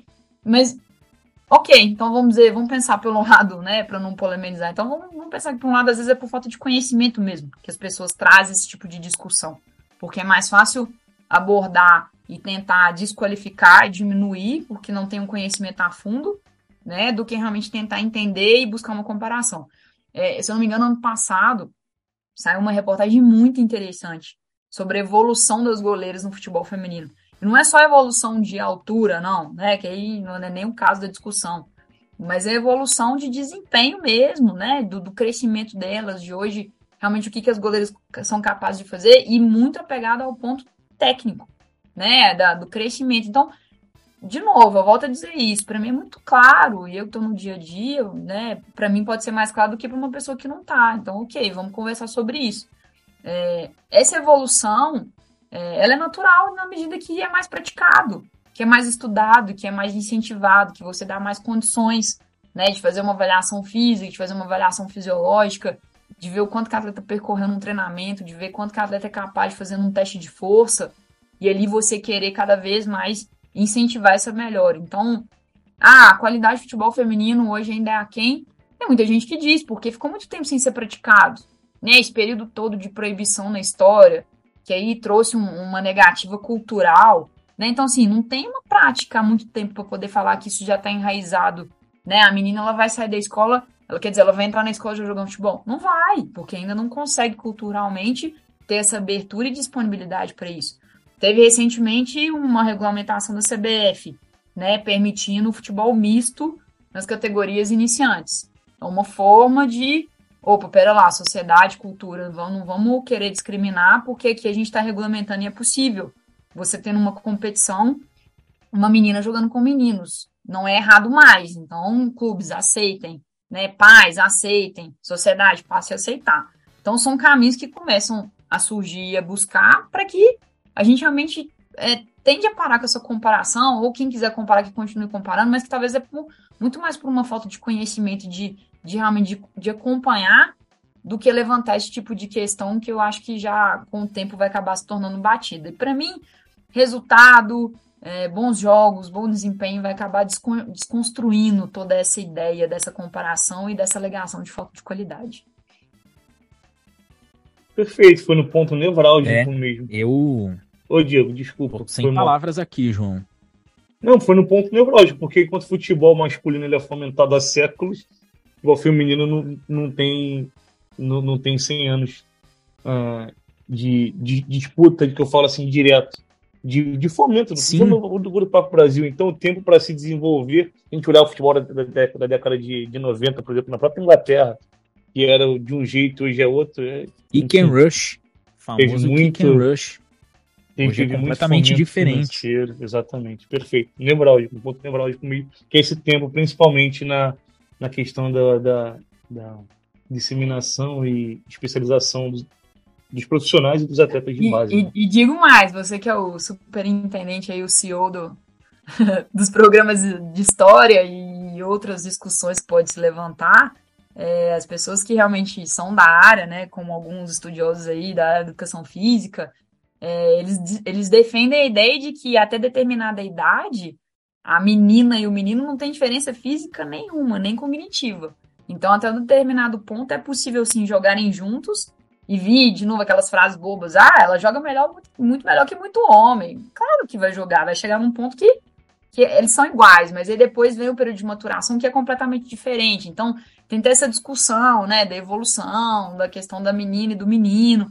Então, são coisas que vai passar por esse momento histórico do futebol, vai passar por esse momento da modalidade. E aí a gente vai caminhando. Eu, particularmente, acho fenomenal que a gente possa discutir que, que tá a olho, olho nu a evolução, a olho nu que tá aí. E para quem quer, porque quem não quer também, vida que segue, né? Vai gostar Verdade. de modalidade, tudo bem. Verdade. Não, é, e, e, conforme você foi falando, ô Luísa, é, eu me lembrei de uma série que tá na Netflix, The English Game, que conta do início do futebol. E é muito interessante essa questão das, das dificuldades e da evolução. Conforme você foi falando, eu fui lembrando de alguns trechos da, da série em que a gente vê essa questão dos contratos, essa questão de uniforme, a questão da profissionalização. E aí eu faço um parênteses, eu defendo muito há muito tempo a profissionalização integral do futebol. É, a gente vê muito é, eu sempre falo isso. Futebol masculino, a gente não tem profissionais. São os amigos do presidente, que são torcedores do clube, e eles estão ali. E a gente vê muito clube passando isso. Porém, tem um detalhe que me chamou a atenção no que você falou, desse, do, principalmente do controle financeiro da CBF. Talvez, daqui a um tempo, a gente veja o futebol feminino muito mais organizado do que o masculino nesse sentido. Porque o feminino, ele tem um orçamento e ele tem que respeitar aquele orçamento. O masculino não respeita o orçamento que tem.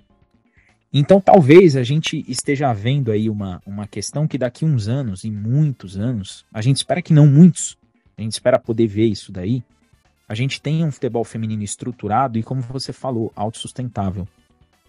O que deveria ser do masculino, talvez seja primeiro no feminino. A questão de um treinador estrangeiro na seleção, ninguém ligou de uma treinadora estrangeira na seleção. Né? Muito se criticava a Mili, talvez por ser mulher, no comando técnico da seleção. Ah, não sabe tanto, brigou com as jogadoras, ninguém ligava do Vadão. Como veio a Mia, a, a Pia, multicampeã, ninguém falou nada. E ela chegou com processo, ela chegou com metodologia, e gostando ou não, aceitando ou não, ela vem desempenhando um bom trabalho. E a gente talvez veja isso na Copa, mas talvez a gente enxergue mesmo o, o efeito Pia daqui uns anos, no próximo ciclo de Copa. Pô, olha o que aconteceu. Ela, ela está fazendo parte dessa renovação, dessa questão de categoria de base. Ela tá vendo isso daí. Então eu, eu, eu fico muito contente quando a gente pode falar de futebol com quem faz o futebol, com quem entende de futebol, porque a discussão é outra. A gente sobe o nível no, no, no ponto de, de quem realmente entende.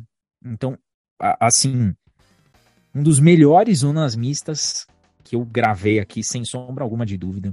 É um nível de conhecimento absurdo, absurdo mesmo. Eu tenho certeza que quem está ouvindo está gostando muito, gostou demais. E, Luísa, é, eu quero te agradecer muito. Quero, inclusive, já pedir aqui para você não perder contato conosco aqui da Somos Liverpool, porque a gente vai fazer muito zona mista com a galera do América e você como coordenadora, por favor, é você quem vai autorizar isso daí. Eu vou certamente pedir para você, Luísa, por favor, vamos entrevistar uma jogadora, uma treinadora, membro de comissão, que eu acredito muito que o futebol feminino ele, ele se consolidou, já não, é como você falou, a aceitação ela já passou, já está consolidado, ele está aí. A gente tem essa Copa do Mundo FIFA, o, o investimento financeiro ele subiu cinco vezes da última Copa para essa Copa. Então a gente tem investimento maior em televisão, a gente tem uma divulgação muito maior e detalhe, o, a premiação do feminino ela é pouco menos de 50% do masculino. Na última Copa era 13%. Então existe um ganho, existe uma evolução. E talvez essa evolução passe muito pelo debate. A gente trazer aqui e falar: olha, o futebol feminino é isso. E não é questão de ser bom ou ser ruim, é a questão de estar em desenvolvimento. E um recado para todos vocês que ficam colocando aqueles vídeos com imagens, é, com lances ruins, lances que não são tão bons do futebol feminino. se a gente for citar aqui, eu e João Paulo, se a gente for citar lances dos nossos times, com certeza eles vão superar os lances aí que a galera fica mandando e tirando onda. Luísa, eu te agradeço muito, coração enorme. Eu tô muito feliz mesmo de poder gravar um episódio desse, de poder entregar um conteúdo desse. É, pode ter certeza que você e o América ganharam dois torcedores, porque nós vamos acompanhar agora. E nós vamos te cobrar, Luísa, de resultados aí do América. Muito, muito, muito obrigado mesmo por você estar aqui, por ter aceitado o convite, por estar gravando. Pô, sem palavras. Obrigado mesmo. Imagina, imagina. Eu que agradeço. Sempre bom falar de futebol, sempre bom falar do que a gente ama, ainda mais quando a gente trabalha, né? Acho que é um privilégio, então fico feliz que espero realmente tenha sido proveitoso. Fico feliz que a gente ganhou mais dois novos torcedores. Espero que mais aí. Não posso prometer camisa para todo mundo, né? Mas quem sabe às vezes um sorteio, alguma coisa, um par de ingresso. Mas é isso. Eu acho que o, o principal ponto também, além da gente ter uma discussão né, enriquecedora, é, é falar sobre o futebol feminino. Né? O futebol feminino precisa ser falado, ele precisa ser visto, ele precisa ser compreendido, ele precisa acontecer. A gente precisa fazer o futebol feminino. Então é isso. É é o que eu digo, eu fico feliz que tem pessoas que querem assistir jogo, tem pessoas que pedem para poder ver o treino, e dentro das nossas limitações às vezes condições de realmente não perder o foco, é isso que a gente quer. Então, é cada vez mais realmente mostrar para as pessoas que é possível sim fazer um bom trabalho. E você disse algo que eu concordo muito. O, o futebol feminino, ele, provavelmente, ele aproveitando esse momento ainda de, de crescimento e consolidação, ele, ele cresça de uma forma bem mais profissional, né? Então, a gente conseguir realmente fazer bons trabalhos e, e, de forma muito responsável. Então acho que o caminho é esse e estou à disposição, não vai perder meu contato não, não mudei meu telefone, não pretendo mudar, sigo por aqui.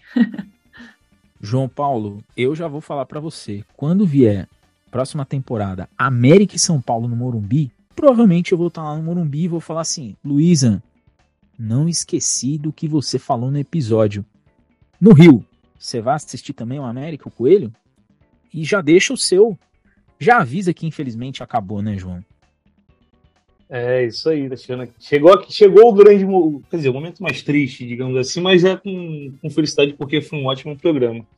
E, sem dúvida, é, espero que toda vez que o América vem aqui, ele tome uma cacetada do Flamengo.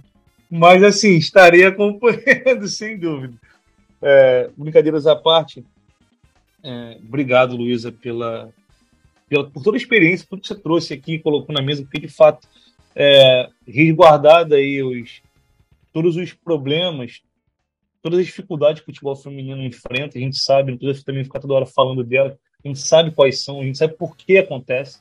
É, ouvir de quem trabalha, tem experiência, e que largou uma carreira, digamos assim, consolidada para estar tá no, no, no tá trabalhando num esporte que ainda não, digamos assim, não, não era uma certeza, é, é, eu acho que você tem muito mais propriedade para falar de tudo que envolve esse universo do que qualquer um que está aqui. Então, mais uma vez, obrigada por estar tá compartilhando esse é, um pouco dessa experiência com a gente. Obrigado por me também fazer aprender muito mais, porque, como eu disse, é, é uma, realidade que não é muito próxima a mim. Por mais que a gente tente acompanhar, digamos assim, questão do, do, nosso clube ainda é uma realidade muito distante.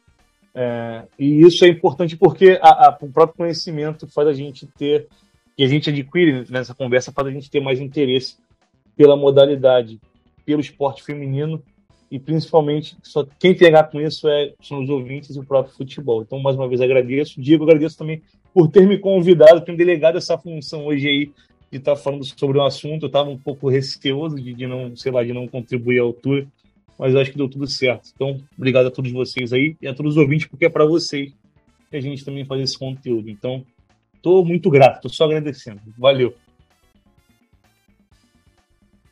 E eu, Diego, digo para vocês o seguinte: esse Zona Mista ele fica por aqui, mas logo mais pinta no seu agregador mais um episódio sobre futebol feminino e tudo o que ronda o universo da modalidade, como disse a Luísa, que vai ganhando cada vez mais espaço. Deixo aqui os meus famosos beijos no coração e fui!